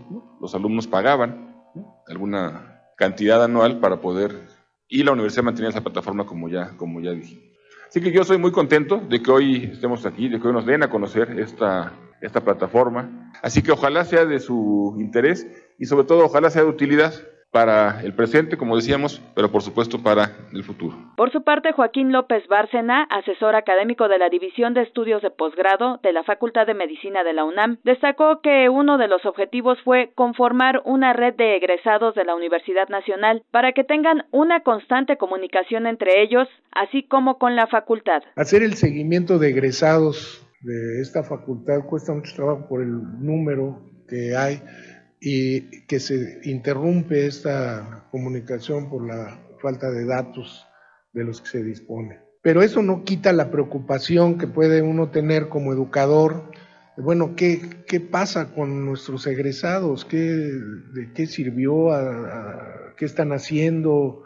Uno de sus objetivos, el, el principal, es ofrecerle a los egresados un conjunto de herramientas que les pueda ayudar a ejercer su profesión eh, con mayor profesionalismo, con una mejor calidad con la que lo están haciendo, ayudarles a encontrar otras oportunidades. De Yanira, auditorio de Prisma RU, por el momento esta aplicación tiene el mismo objetivo de perfeccionar la práctica médica, pero su rediseño será constante, pues así se vuelve más intuitiva y orgánica la interacción. Para conocerla se puede consultar el sitio web www.portafoliodigitalsalud.org. Este es el reporte. Muy buenas tardes. Gracias, Dulce. Muy buenas tardes. Vamos ahora con mi compañera Cristina Godínez. Calentamiento global por actividad humana acelera que se derritan los glaciares. Adelante, Cristina. Mira, un saludo para ti y para el auditorio de Prisma RU. En nuestro planeta están desapareciendo los glaciares a un ritmo acelerado y su extinción, entre sus efectos, tendrá un fuerte impacto en la población al acabarse el recurso hídrico.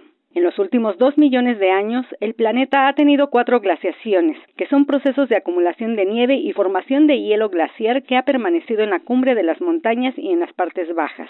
Sin embargo, el retroceso de esas masas de hielo se da por el aumento de la temperatura ambiente debido al cambio climático, alertó el doctor Hugo Delgado del Instituto de Geofísica de la UNAM. El calentamiento global que es atribuido al ser humano ha hecho que el ritmo de retroceso exagerado, tan rápido, tan fuerte, que todos los glaciares en el planeta están reduciendo su tamaño de manera espectacular. Las glaciaciones terminaron y entre dos de ellas están los periodos que se conocen como interglaciares, en donde la temperatura ambiente se elevó de una manera natural. No obstante, en la actualidad se registra un aumento en la temperatura global que va mucho más allá del proceso natural y particularmente se ha acentuado en este siglo. A este fenómeno lo conocemos como calentamiento global y la actividad humana es responsable de su presencia, pues básicamente se explica en función del incremento de gases de efecto invernadero como el dióxido de carbono. El doctor dijo que no hay modo de revertir el proceso de derretimiento, pero se puede intentar frenarlo, hacer conciencia y buscar la manera de adaptarnos a las nuevas condiciones que se nos presentarán sin el recurso hídrico que proporcionaban los glaciares. De Yanira, este es mi reporte. Buenas tardes. Gracias, Cristina. Vamos ahora con las breves internacionales. Internacional RU. El presidente de Estados Unidos, Donald Trump, informó que ordenará a todas las empresas de mensajería frenar los envíos de fentanilo procedentes desde China como respuesta a la imposición de 75 mil millones de dólares en aranceles anunciada por Beijing. Ante este anuncio, los mercados financieros reaccionaron y acentuaron sus pérdidas. El presidente italiano Sergio Mattarella dio de plazo hasta el próximo martes 27 de agosto para que los partidos políticos se pongan de acuerdo y formen un nuevo ejecutivo. De no lograrse, se tendrían que convocar a nuevas elecciones.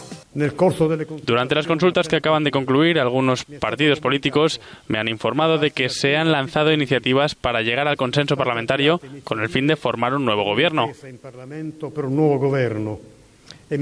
Y se me ha pedido que dé más tiempo para desarrollar esto. Y algunas otras fuerzas políticas expresaron la voluntad de más controles sobre el posible programa de gobierno. Por las razones que ya he mencionado, tengo la obligación de pedir decisiones rápidas por el bien del país.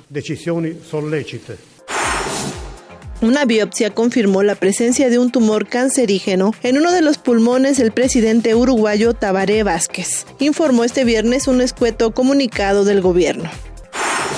Los expertos sobre cambio climático de la ONU alertan de la importancia de cuidar el suelo, la tierra y los bosques del planeta, mientras que científicos se preguntan si la degradación de la selva amazónica ha llegado a un punto de no retorno. El secretario general de la ONU, Antonio Guterres, alerta sobre la importancia de defender la Amazonia. En medio de la crisis climática global no podemos permitirnos más daños a una de las grandes fuentes de oxígeno y biodiversidad. Se debe proteger al Amazonas. Una misión de expertos de la ONU entregó un informe sobre Myanmar, en el que concluyó que la violencia sexual perpetrada por los militares birmanos fue parte de una estrategia deliberada y bien planeada para intimidar, aterrorizar y castigar a la población civil de las minorías étnicas del país. Rusia y China denunciaron ante la ONU que Estados Unidos continúa su carrera armamentística con las pruebas de misiles. Habla el mandatario ruso Vladimir Putin.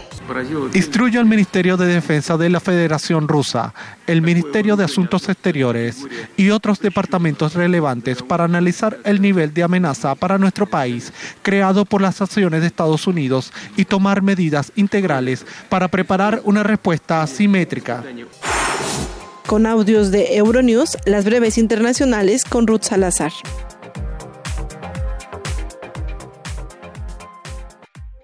Queremos escuchar tu voz. Nuestro teléfono en cabina es 55 36 43 39.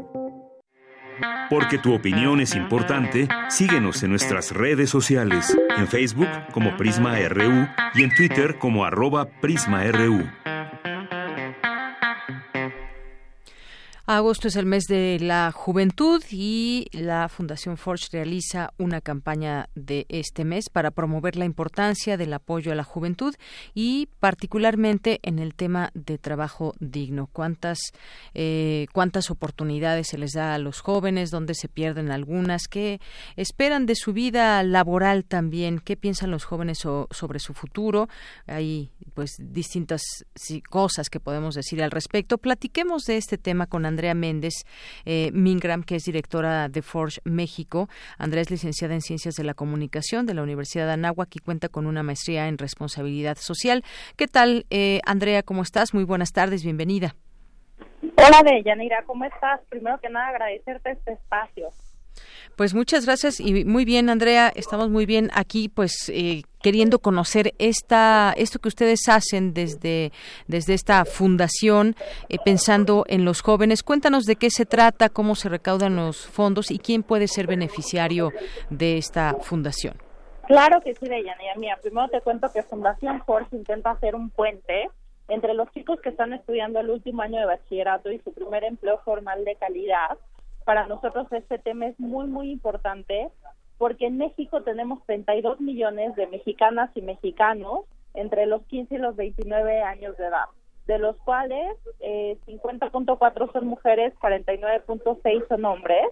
Y lo más eh, impresionante y por lo que nos dedicamos a esta tarea es porque la gran mayoría de ellos carecen de trabajo o trabajan en condiciones precarias que violan sus derechos laborales. Para nosotros es muy importante formar a los chicos, desarrollarlos en habilidades socioemocionales, sociolaborales, para ayudarlos a entrar a su primer empleo formal de calidad con todas las prestaciones de ley porque también es importante que los chicos tengan pues esta seguridad social desde el día uno que trabajan para que pues no estén con tantas dificultades ¿no? en este mundo al que nos enfrentamos hoy en día. Entonces, eh, pues, ¿qué, más quieres que te cuente? ¿Alguna duda de esto? pues digamos que esto funciona como un acompañamiento, ¿no? Que, que, pueden tener los jóvenes y de qué manera, por ejemplo, ellos se enteran que ustedes existen, cómo hacen ese trabajo de campo. Tienen ya también algunos resultados, nos platicabas, eh, por ejemplo, solo el 18% de jóvenes tiene acceso a un empleo formal, pero ¿qué otras cosas? ¿Cómo está eh, la juventud en esta edad que nos, que nos platicas? Mira, pues sí, te cuento. Nosotros, los chicos, se pueden insertar a nuestro modelo. Nosotros vamos a escuelas públicas a hablar de lo que hacemos en Fundación Forge, a contarles de qué trata el modelo, que si lo toman van a poder desarrollar habilidades como de confianza, de autoconocimiento, ciertas habilidades para el trabajo, van a poder hacer un proyecto personal de vida y también van a tener acceso a todo un nivel de inserción laboral donde nuestra red de empresas nos van manejando sus vacantes y con el apoyo de una tutora y se va a postular al trabajo que le parezca lo más adecuado para su vida. Y tú pensarías que lo más complicado es que el chico se inserte en su primer empleo, pero lo más complicado es que lo mantenga. Entonces nosotros en Forge le damos acceso a que tenga el acompañamiento de una tutora hasta por un año posterior a su inserción laboral. Entonces para nosotros este tema es es muy importante y así lo acompañamos. Cuando vamos a las escuelas públicas, los chicos que están interesados asisten a alguna plática eh, ya de inscripción para conocer a profundidad nuestro modelo. Es un modelo 100% gratuito. También para las empresas fungimos como una fuente más de reclutamiento completamente gratuita. Esta es nuestra vocación social. Somos una fundación sin fines de lucro. Y los chicos que estén interesados se pueden meter a nuestras redes sociales. En todos los casos aparecemos como Porsche México o también hablar al teléfono de la oficina que es 5593 4132 para pedir informe. Y como sabes, pues esta situación de, de jóvenes, nosotros eh, de manera muy feliz en los cinco países donde Force tiene presencia, que es Argentina, Uruguay, Chile, Perú y México, este año vamos a atender a 10.000 jóvenes todos juntos como región. Únicamente en México esperamos tener a más de 2.000 beneficiarios, pero como te comentaba al principio, en, solo en México tenemos 32 millones de jóvenes. Entonces tenemos que crecer y poder atender a muchos más jóvenes para que puedan tener acceso al empleo digno. Entonces, justo en este mes tenemos una carrera virtual por la juventud, donde estamos invitando a gente a que nos ayude a correr de manera virtual 80 maratones para que 163 jóvenes puedan ser formados e insertados a través de nuestro programa de formación y empleo. Muy bien. Todo este apoyo, obviamente somos una tarea autorizada, entonces podemos dar recibos deducibles de impuestos y quieres que te dé la carrera por medio de la cual se pueden sumar todos los radioescuchas. Bueno, pues ya nos dabas el teléfono y no sé este, si tienen una página también que nos puedas proporcionar para que eh, los jóvenes o sus familiares que nos estén escuchando puedan acercarse a ustedes. Claro que sí, nuestra página es fundacionforce.org y esta página para todos los que se quieran sumar a la causa es www.carreravirtualporlajuventud.org y ahí cualquier persona nos puede apoyar eh, corriendo de manera virtual kilómetros, donando para que más chicos pues tengan acceso a esta carrera eh, con la que van a iniciar su vida profesional. Muy bien.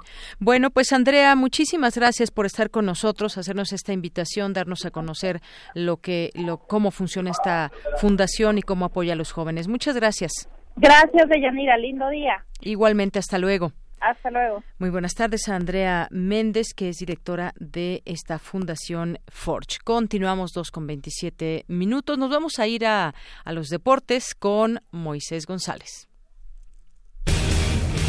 Deportes RU.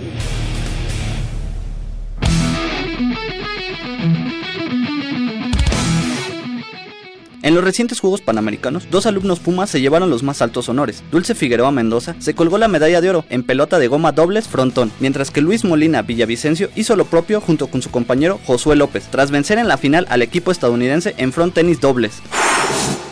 Atletas auriazules se colgaron 11 preseas en el Campeonato Nacional de Natación Curso Lago 2019, que contó con la participación de más de 800 nadadores de todo el país. La repartición de medallas fue de 3 oros, 4 platas y 4 bronces, destacando la actuación de Carla Yeletzin Muñoz, quien conquistó la prueba de dorso 200 metros y se ganó la plata en la prueba de 100 metros. Ultimate es un deporte de equipo sin contacto entre los jugadores. El objetivo es atrapar un frisbee en las zonas de gol situadas en los lados opuestos del campo. En la segunda edición del torneo universitario de Ultimate, celebrado en el complejo deportivo Alfredo Harp Elú, Pumas Azul fue el monarca tras vencer en el último partido al IPN en el clásico estudiantil. Y en la segunda categoría, Pumas Oro también logró coronarse. Este domingo se llevará a cabo el 37 Maratón de la Ciudad de México. Esta vez la ruta correrá de Ciudad Universitaria al Zócalo Capitalino. Los 42 kilómetros serán recorridos por alrededor de 30.000 corredores. Inicia a las 6 horas. Los participantes que porten su número podrán utilizar las instalaciones del metro gratuitamente.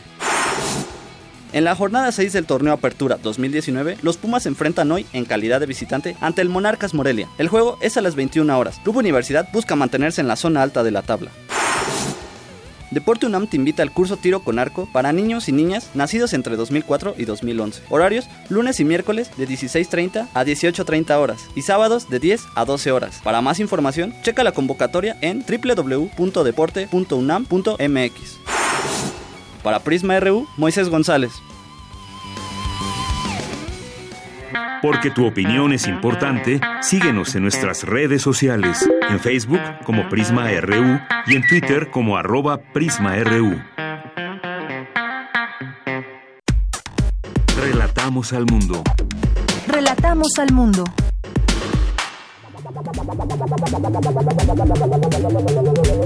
El refractario, RU.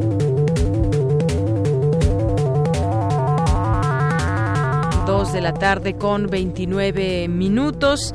Y pues sí, ya estamos en refractario. Nada más le robo aquí 30 segundos a Javier Contreras para decir esto que nos comentaba ya Moisés sobre el maratón. Se espera pues una participación muy grande. Además de que el maratón ya tiene esta marca importante que lo hace, digamos, innovador porque ya está dentro de los maratones más importantes del, del mundo. Y pues hay una ruta que recorrer de 42 kilómetros y bueno, ahí estaremos viendo. Es, es una fiesta deportiva que se vuelve eh, maravillosa a lo largo de estos kilómetros, sobre todo los últimos. Pregúntenle a un corredor cómo se siente al kilómetro 30, al kilómetro 35, pero ahí estaremos echándoles porras y le mandamos de aquí muchos saludos a Otto Cázares que estará corriendo este, este maratón. Y bueno, pues ahora sí, damos la bienvenida a Javier Contreras, maestro en Derecho y profesor de la FESA Catlán y también ahora de la Facultad de Derecho de la UNAM. Felicidades y bienvenido, Javier. Muchísimas gracias, Deyanira. Pues muy buenas tardes para ti, para todo el amable auditorio. Pues hoy, como cada viernes que nos escuchamos, hoy es un gran día para estar vivos, Deyanira. Y pues como tú misma mencionas ahora con lo del maratón, resulta que pues gobernar, el gobierno es una carrera de resistencia, no de velocidad. Entonces, vamos a ver cómo se van componiendo los nuevos escenarios políticos y los actores que algunos que piensan que no hacen política desde la empresa, desde la sociedad civil, vaya que hacen política. ¿Cómo ves el tema de las suspensiones otorgadas por no muchos jueces, un juez allá para el tema de Santa Lucía? Claro, sí, pues bueno, es, es un tema que es importante. ¿Hacia dónde va este eh, aeropuerto de Santa Lucía? ¿Cuándo se comienza o no? Ya hay un impacto ambiental que en su momento ya dieron a conocer las autoridades, que era viable, pero pues está detenido por este tema y esto que, que señalas muy bien, que este juez concede una suspensión definitiva contra la autorización de impacto ambiental de este aeropuerto. Bueno, este terreno para hacer el aeropuerto de Santa Lucía. Efectivamente, pues para todo nuestro radio escuchas, hay que partir de lo siguiente. Una suspensión en estos procesos judiciales no se trata ya de lo definitivo, no es una sentencia. Entonces esto todavía puede cambiar.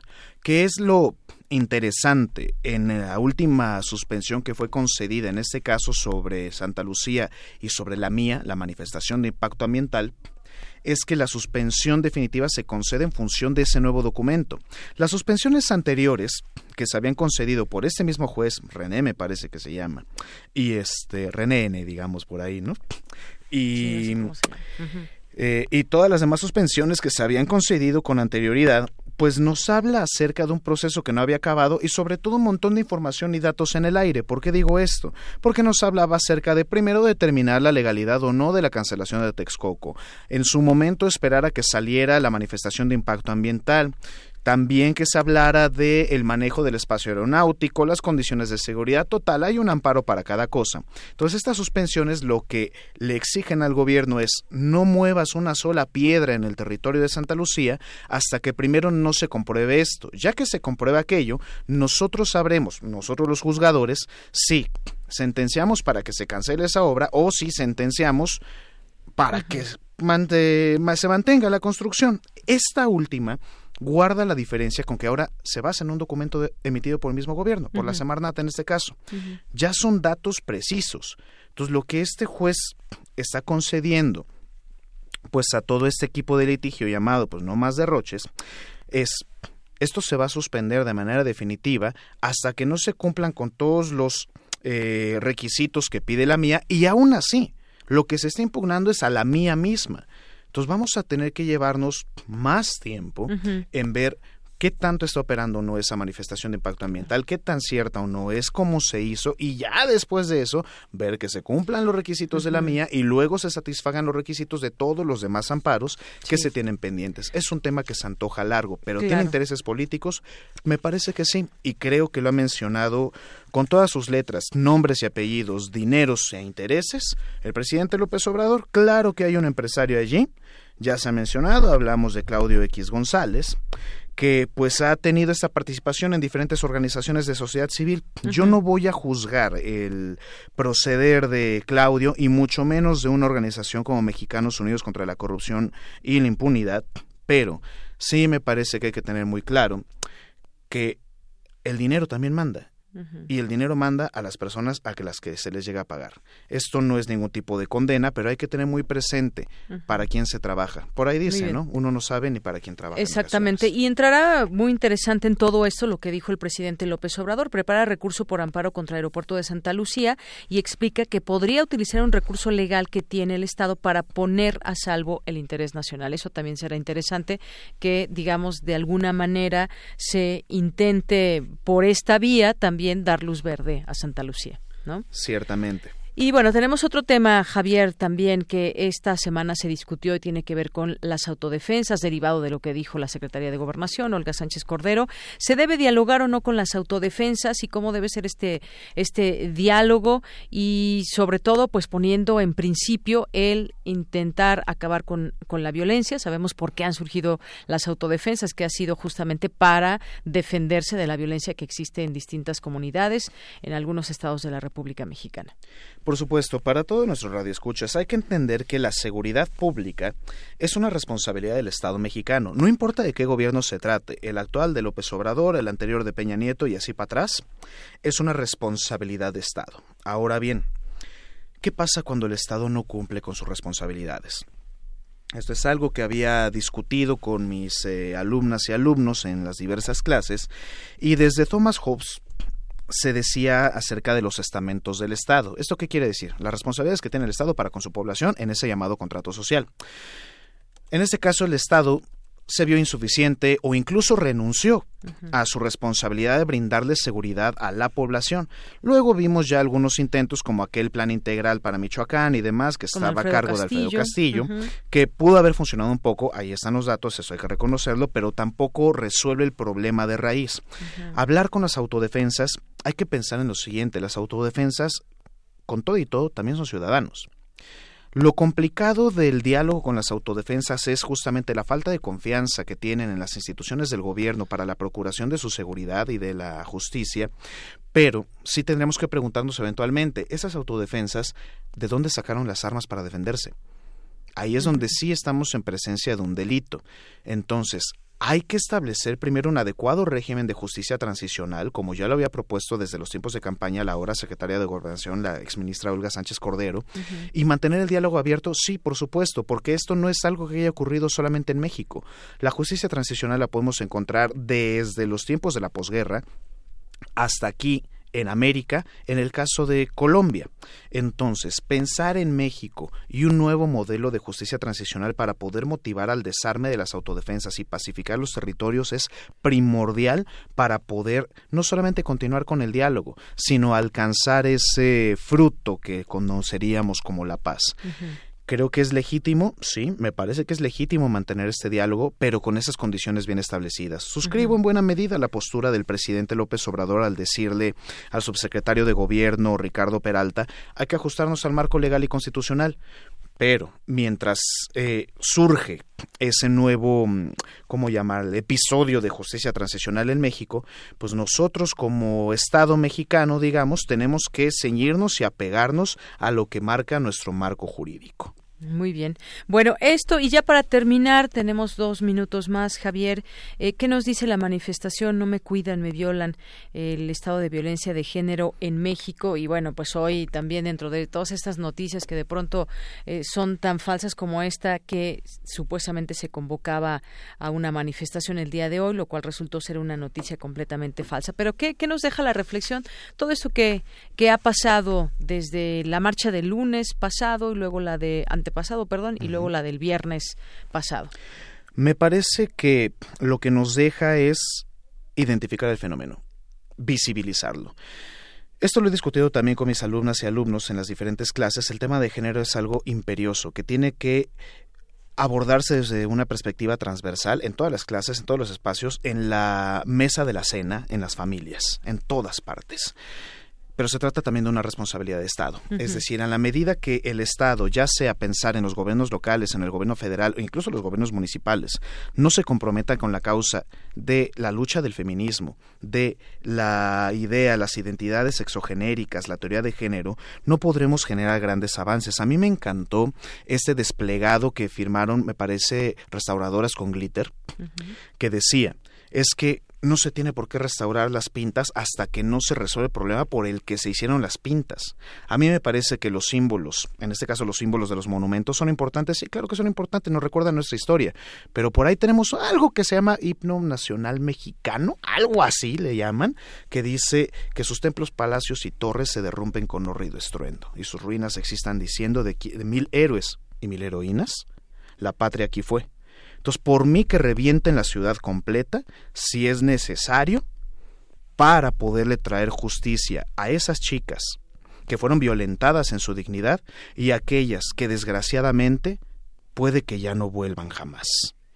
Así es, bueno, pues dejamos hasta ahí este tema que está puesto en la mesa para seguirse debatiendo. Ya están en estas mesas la autoridad junto con estas mujeres, con estos colectivos que representan a muchas mujeres, que nos representan independientemente de muchas eh, cosas y de diferencias que puedan existir, pero ahí está puesto en la mesa el, el debate y por supuesto que iremos viendo lo que sucede en próximos días, en próximos meses, se hizo más que visible este problema y esa intención de de que las cosas ya no marchen de esa manera.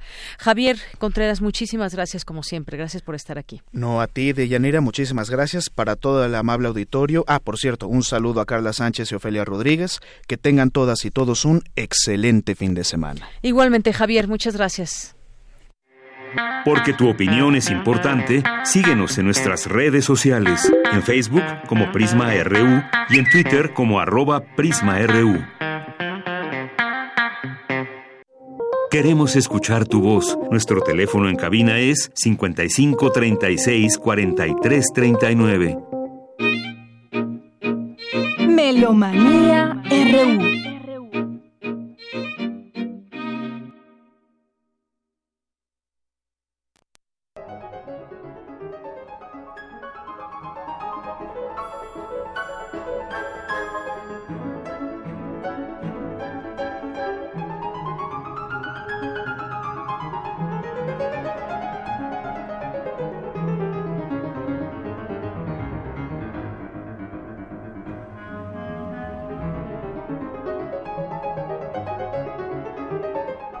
Ya estamos en Melomanía RU con Dulce Wet, jefa de discoteca de Radio UNAM. ¿Qué tal, Dulce? Un gusto saludarte.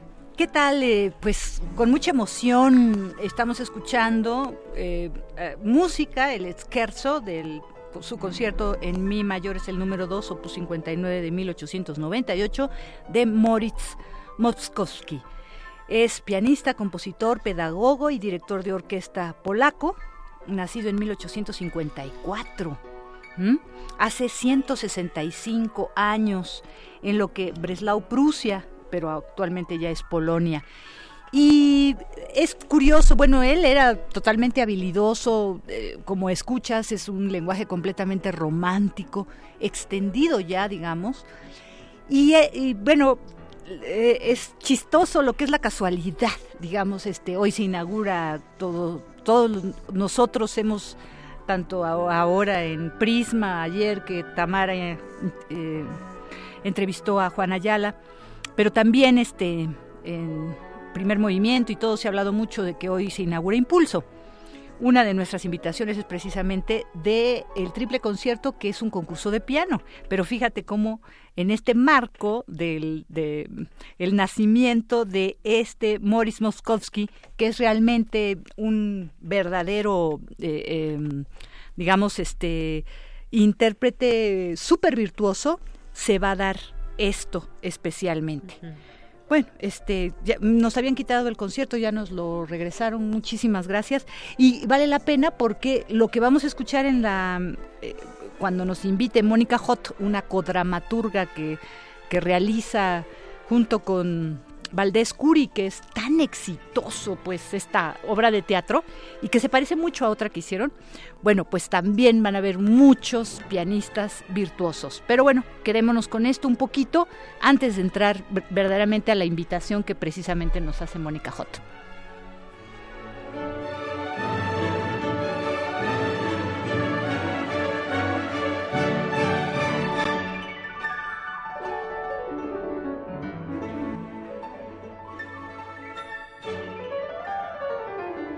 Buenas tardes, amigos melómanos de RU.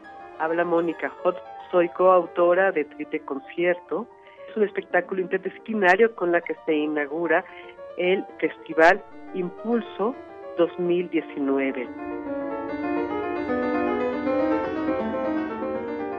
Bueno, pues les quiero platicar de esta obra.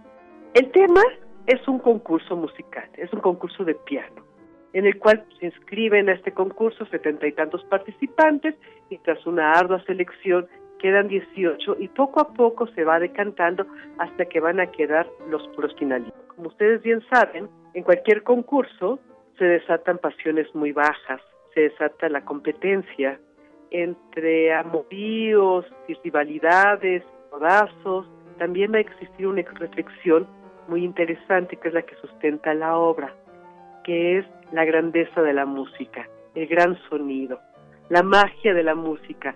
Según las teorías esotéricas y cuánticas, a la hora del Big Bang también detonó una vibración, una frecuencia que hizo que todo se acomodara. Bueno, en medio de este estira y afloja mundano del drama humano, de nuestro cotidiano, está también como una cápsula que rodea todo el espectáculo, que nos habla del gran sonido y de estas composiciones magníficas de los compositores de siempre que logran comunicarnos como el sentido de la belleza original. De eso va un poco el espectáculo. Además, contamos con la presencia de seis músicos bastante talentosos, jóvenes músicos, Edwin Calderón, Alejandra Cortés, Sebastián Espinosa, Constantin Everman, Mario Mendoza y Naomi Ponce. Ellos son los protagonistas. Ellos van a hacerse cargo de que todo ese drama se dé. Es una ficción en la cual el concurso es lo que prevalece y van a ver ustedes como espectadores que la competencia va a estar muy cerrada. Va a ser muy interesante ver quiénes piensan ustedes que va a ser el ganador, porque sí va a haber un ganador en todo esto.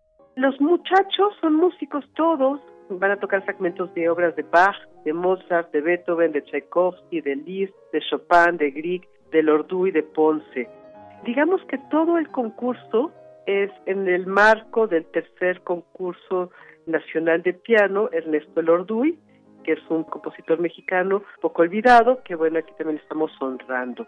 Para hacer esta obra, tanto el maestro Claudio Valdés Curi como yo escribimos el texto, fue una colaboración, a ver qué tan afortunada nos resulta, no es la primera colaboración que hacemos, de hecho esta es nuestra tercera colaboración, y contamos también con la presencia de Vladimir Rodríguez, coreógrafo colombiano muy virtuoso, el diseño de luces es Ángel Ancona, Jimena Fernández hace el diseño del vestuario, tenemos a los muchachos tocando piano, cello y violín en situ.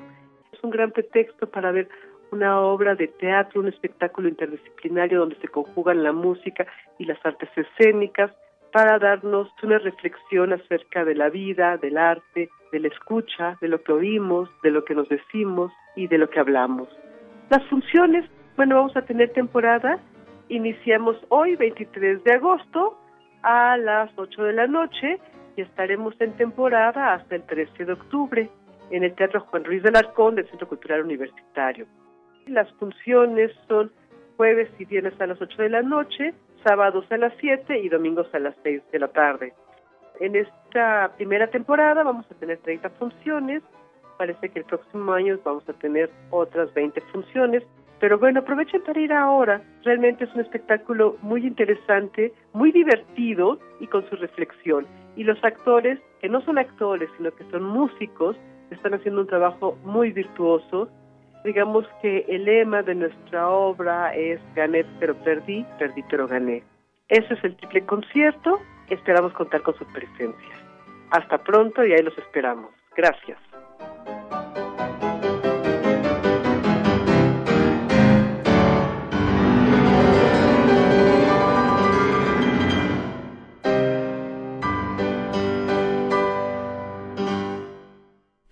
Bueno, pues para esto sí hay muchísimas funciones. Recuerden que es hasta el 13 de agosto, es todo septiembre y empieza hoy 23, jueves, viernes y sábado, los jueves a 30 pesos, los otros días con descuentos habituales, 150, pero con descuentos habituales. Vámonos a la invitación, solo son dos días de Dido y Eneas, vamos a escucharla también mañana a las 12 del día si quieren escuchar toda la obra. Es una invitación que se hace en la programación musical aquí por el FM. Y escuchemos entonces a Jorge Kotzal. Él es el director concertador. Se junta a MAUNAM, la Academia de Música Antigua, que no tiene que ver ahorita con la Facultad de Música, sino con la Dirección de Música de la Sala de Zahualcoyo de, de la UNAM. Y también hay una compañía juvenil de danza contemporánea que se llama DAJU. Entonces escuchemos la invitación que nos hace Jorge Kotzal con inclusive habla de qué trata Dido y Eneas para quienes no lo saben y se enamoren para que asistan solo dos funciones. Queridos amigos, buenas tardes. Mi nombre es Jorge Cosa, soy coordinador artístico de la Academia de Música Antigua de la UNAM. Además, en esta ocasión tengo el honor de ser el director concertador de esta maravillosa puesta en escena y de esta ópera Dido y Eneas de Henry Purcell tenemos la oportunidad de estrenar esta ópera mañana sábado 24 a las 7 de la tarde y pasado mañana domingo a las 6 de la tarde. En compañía, por supuesto, de Orquesta y Coro de la Academia de Música Antigua de la UNAM y la Compañía Juvenil de Danza Contemporánea, la DAJU, quienes en una propuesta escénica de la maestra Yuria Fanjul harán toda esta idea de la escena con la coreografía de Claudia Lavista. La Academia de Música Antigua de la UNAM, por supuesto, está muy orgullosa de presentar esta ópera, sobre todo porque es la primera producción operística en dos años de trabajo de la AMA UNAM, siendo pues no nada más un programa joven, sino también integrada por jóvenes no mayores a 30 años, con un coro de 12 integrantes y de hecho el elenco también integrado por algunos de los solistas de la Academia de Música Antigua de la UNAM, además de algunos invitados como Paola Gutiérrez, quien tendrá el rol de Dido, la hechicera estará interpretada por Vladimir Rueda y todos los demás personajes principales, que son nueve en total, están conformados por un elenco meramente del coro de la Academia de Música Antigua. Para mí es maravilloso tener la oportunidad de poder llevar al escenario un tema como el actual conflicto entre una pareja que puede generar este amor y desamor es algo eterno, es algo actual y que seguirá, por supuesto, mientras el ser humano tenga esta fragilidad. Sin embargo, más allá de la parte amorosa o de la parte del amor y desamor, también está muy enfrente la parte del destino que es evidente y la contraparte o el equilibrio de lo que está basada esta historia en la epopeya de la Eneida de Virgilio, el equilibrio entre el bien y el mal. Danzas con la daju, la parte de los tutis, la parte orquestal también está integrada por algunos refuerzos. La dotación de la ama en la orquesta es de cuerda, bajo continuo y dos traversos. Sin embargo, integramos también unas flautas de pico que le darán otro tipo de texturas en diferentes movimientos. Integramos también un par de danzas, un par de chaconas en el primer movimiento que están sugeridas en el libreto, pero no están escritas por Purcell, de tal manera que este trabajo de investigación también fue importante para adecuar las danzas en el primer movimiento. En el desarrollo de todo este montaje ha habido diferentes momentos en los que se ha entendido y los propios integrantes de la AMA han entendido que en la ópera barroca, como ustedes saben, el recitativo, digamos que es el eje conductor de la ópera, el discurso medular de la ópera. Por lo tanto, este tipo también de trabajo que se fue, digamos, no deformando, pero sí transformando en las diferentes óperas en repertorios pues más románticos en donde ya la presencia de las arias tiene un peso mucho más fundamental en estos repertorios. En la ópera barroca realmente el discurso retórico y tanto en el texto como musical tiene un peso específico importantísimo en los recitativos de tal manera que será todo un reto puesto que la orquesta estará en foso y la única parte de vinculación entre el cantante que está en escena y el foso es la mano del director, cosa que es no necesariamente algo que se solía hacer puesto que los instrumentistas estaban junto a los cantantes. Y esto es todo un reto finalmente que también estamos tomando en cuenta. La ópera barroca no es necesariamente la más representada y creo que por ahí va la explicación de por qué no se presenta tanto Dido y Eneas junto con muchas otras óperas de Händel, muchas óperas de Vivaldi que tampoco se presentan, las mismas óperas de Lully que tampoco son un repertorio cotidiano en la programación de las casas de ópera. Sin duda será una experiencia maravillosa en la sala Miguel Covarrubias, los esperamos mañana y pasado mañana un fin de semana para celebrar, puesto que esta ópera pues prácticamente no se programa en los festivales de ópera o en las programaciones de los lugares que hacen generalmente ópera. Los invitamos nuevamente a acompañarnos mañana y pasado mañana en la sala Miguel Covarrubias, sábado 7 de la noche, domingo 6 de la tarde. Será un gusto y un placer verlos por allá en la sala. Bueno, y te decía ahora Aide Boet, Bárcena, que es directora de programación artística de Senat, nos invita a Blanco y Negro. Blanco y Negro se produce, es el festival de piano, ya tiene 23 años, pero este año está especialmente diferente. Em, digamos, este, hay muchos pianistas mexicanos, hay dos pianistas de jazz, hay pianistas inclusive que son compositores, hay gran repertorio este, con distintas personalidades. Dejemos que ella nos, nos invite, fue muy emocionante ir a la rueda de prensa porque uno de los más jóvenes interpretó tres danzas de ginastera. Este es el programa 8. Entonces, bueno, empiezan con Alex Mercado, empezamos el 5 de septiembre y termina el 29. Como va a haber muchísimas cosas que promover, pues de una vez con esto, y mire, se parece un poquito a lo del triple concierto, porque otra vez, nuevamente, muchos pianistas. Amigos de Radio UNAM, los invitamos, prepárense para el Festival Blanco y Negro, un festival tan querido, tan esperado por todos, que estamos ahora en su edición número 23. Vamos a tener un mes de conciertos, tenemos 11 conciertos desde el 5 hasta el 29 de septiembre en el Auditorio Blas Galindo del Centro Nacional de las Artes. Tenemos conciertos los jueves, los sábados y domingos en diferentes horarios, con precios muy accesibles para que todo el público, los melómanos y los no melómanos, se acerquen a disfrutar del gran talento mexicano e internacional de estos pianistas de primer nivel.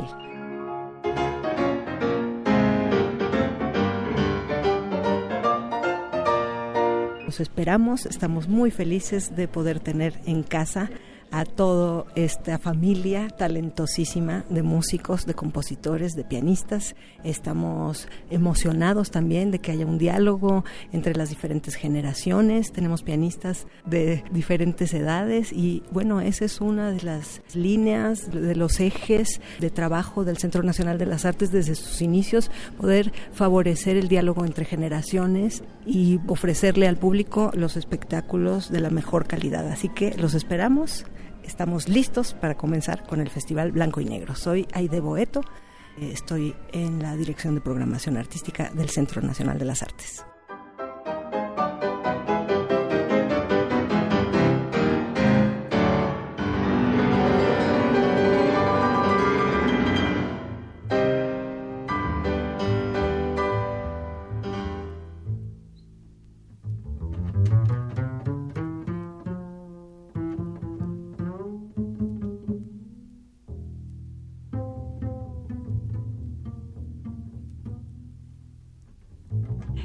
Qué curioso, es una efeméride de Maynard Ferguson. Ahora sí, aquí debimos de haber entrado porque él es el gran trompetista y líder de banda de jazz canadiense, quien fallece un día como hoy, 23 de agosto, hace 13 años en el 2006.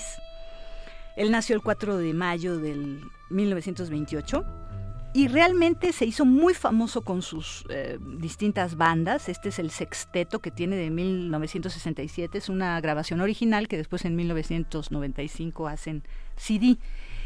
Pero además de su maravillosa forma de interpretar, a mí el obituario que le hace el periódico The Washington Post, a mí me gustó muchísimo porque este, dicen que eh, él tenía la facilidad de llevar a su es Summertime, pero Revisited, dice él, ¿no? Porque es este un arreglo hecho por él, ¿no?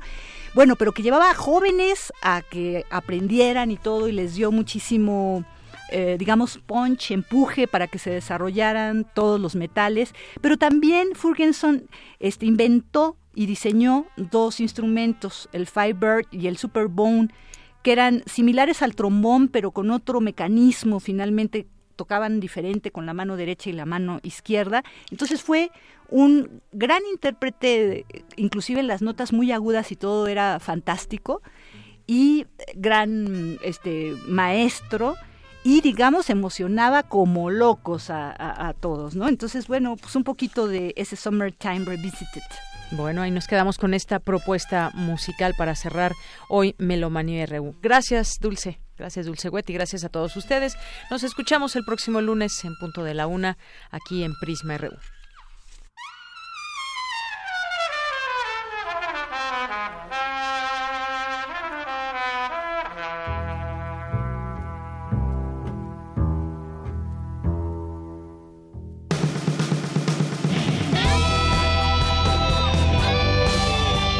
Prisma RU. Relatamos al mundo.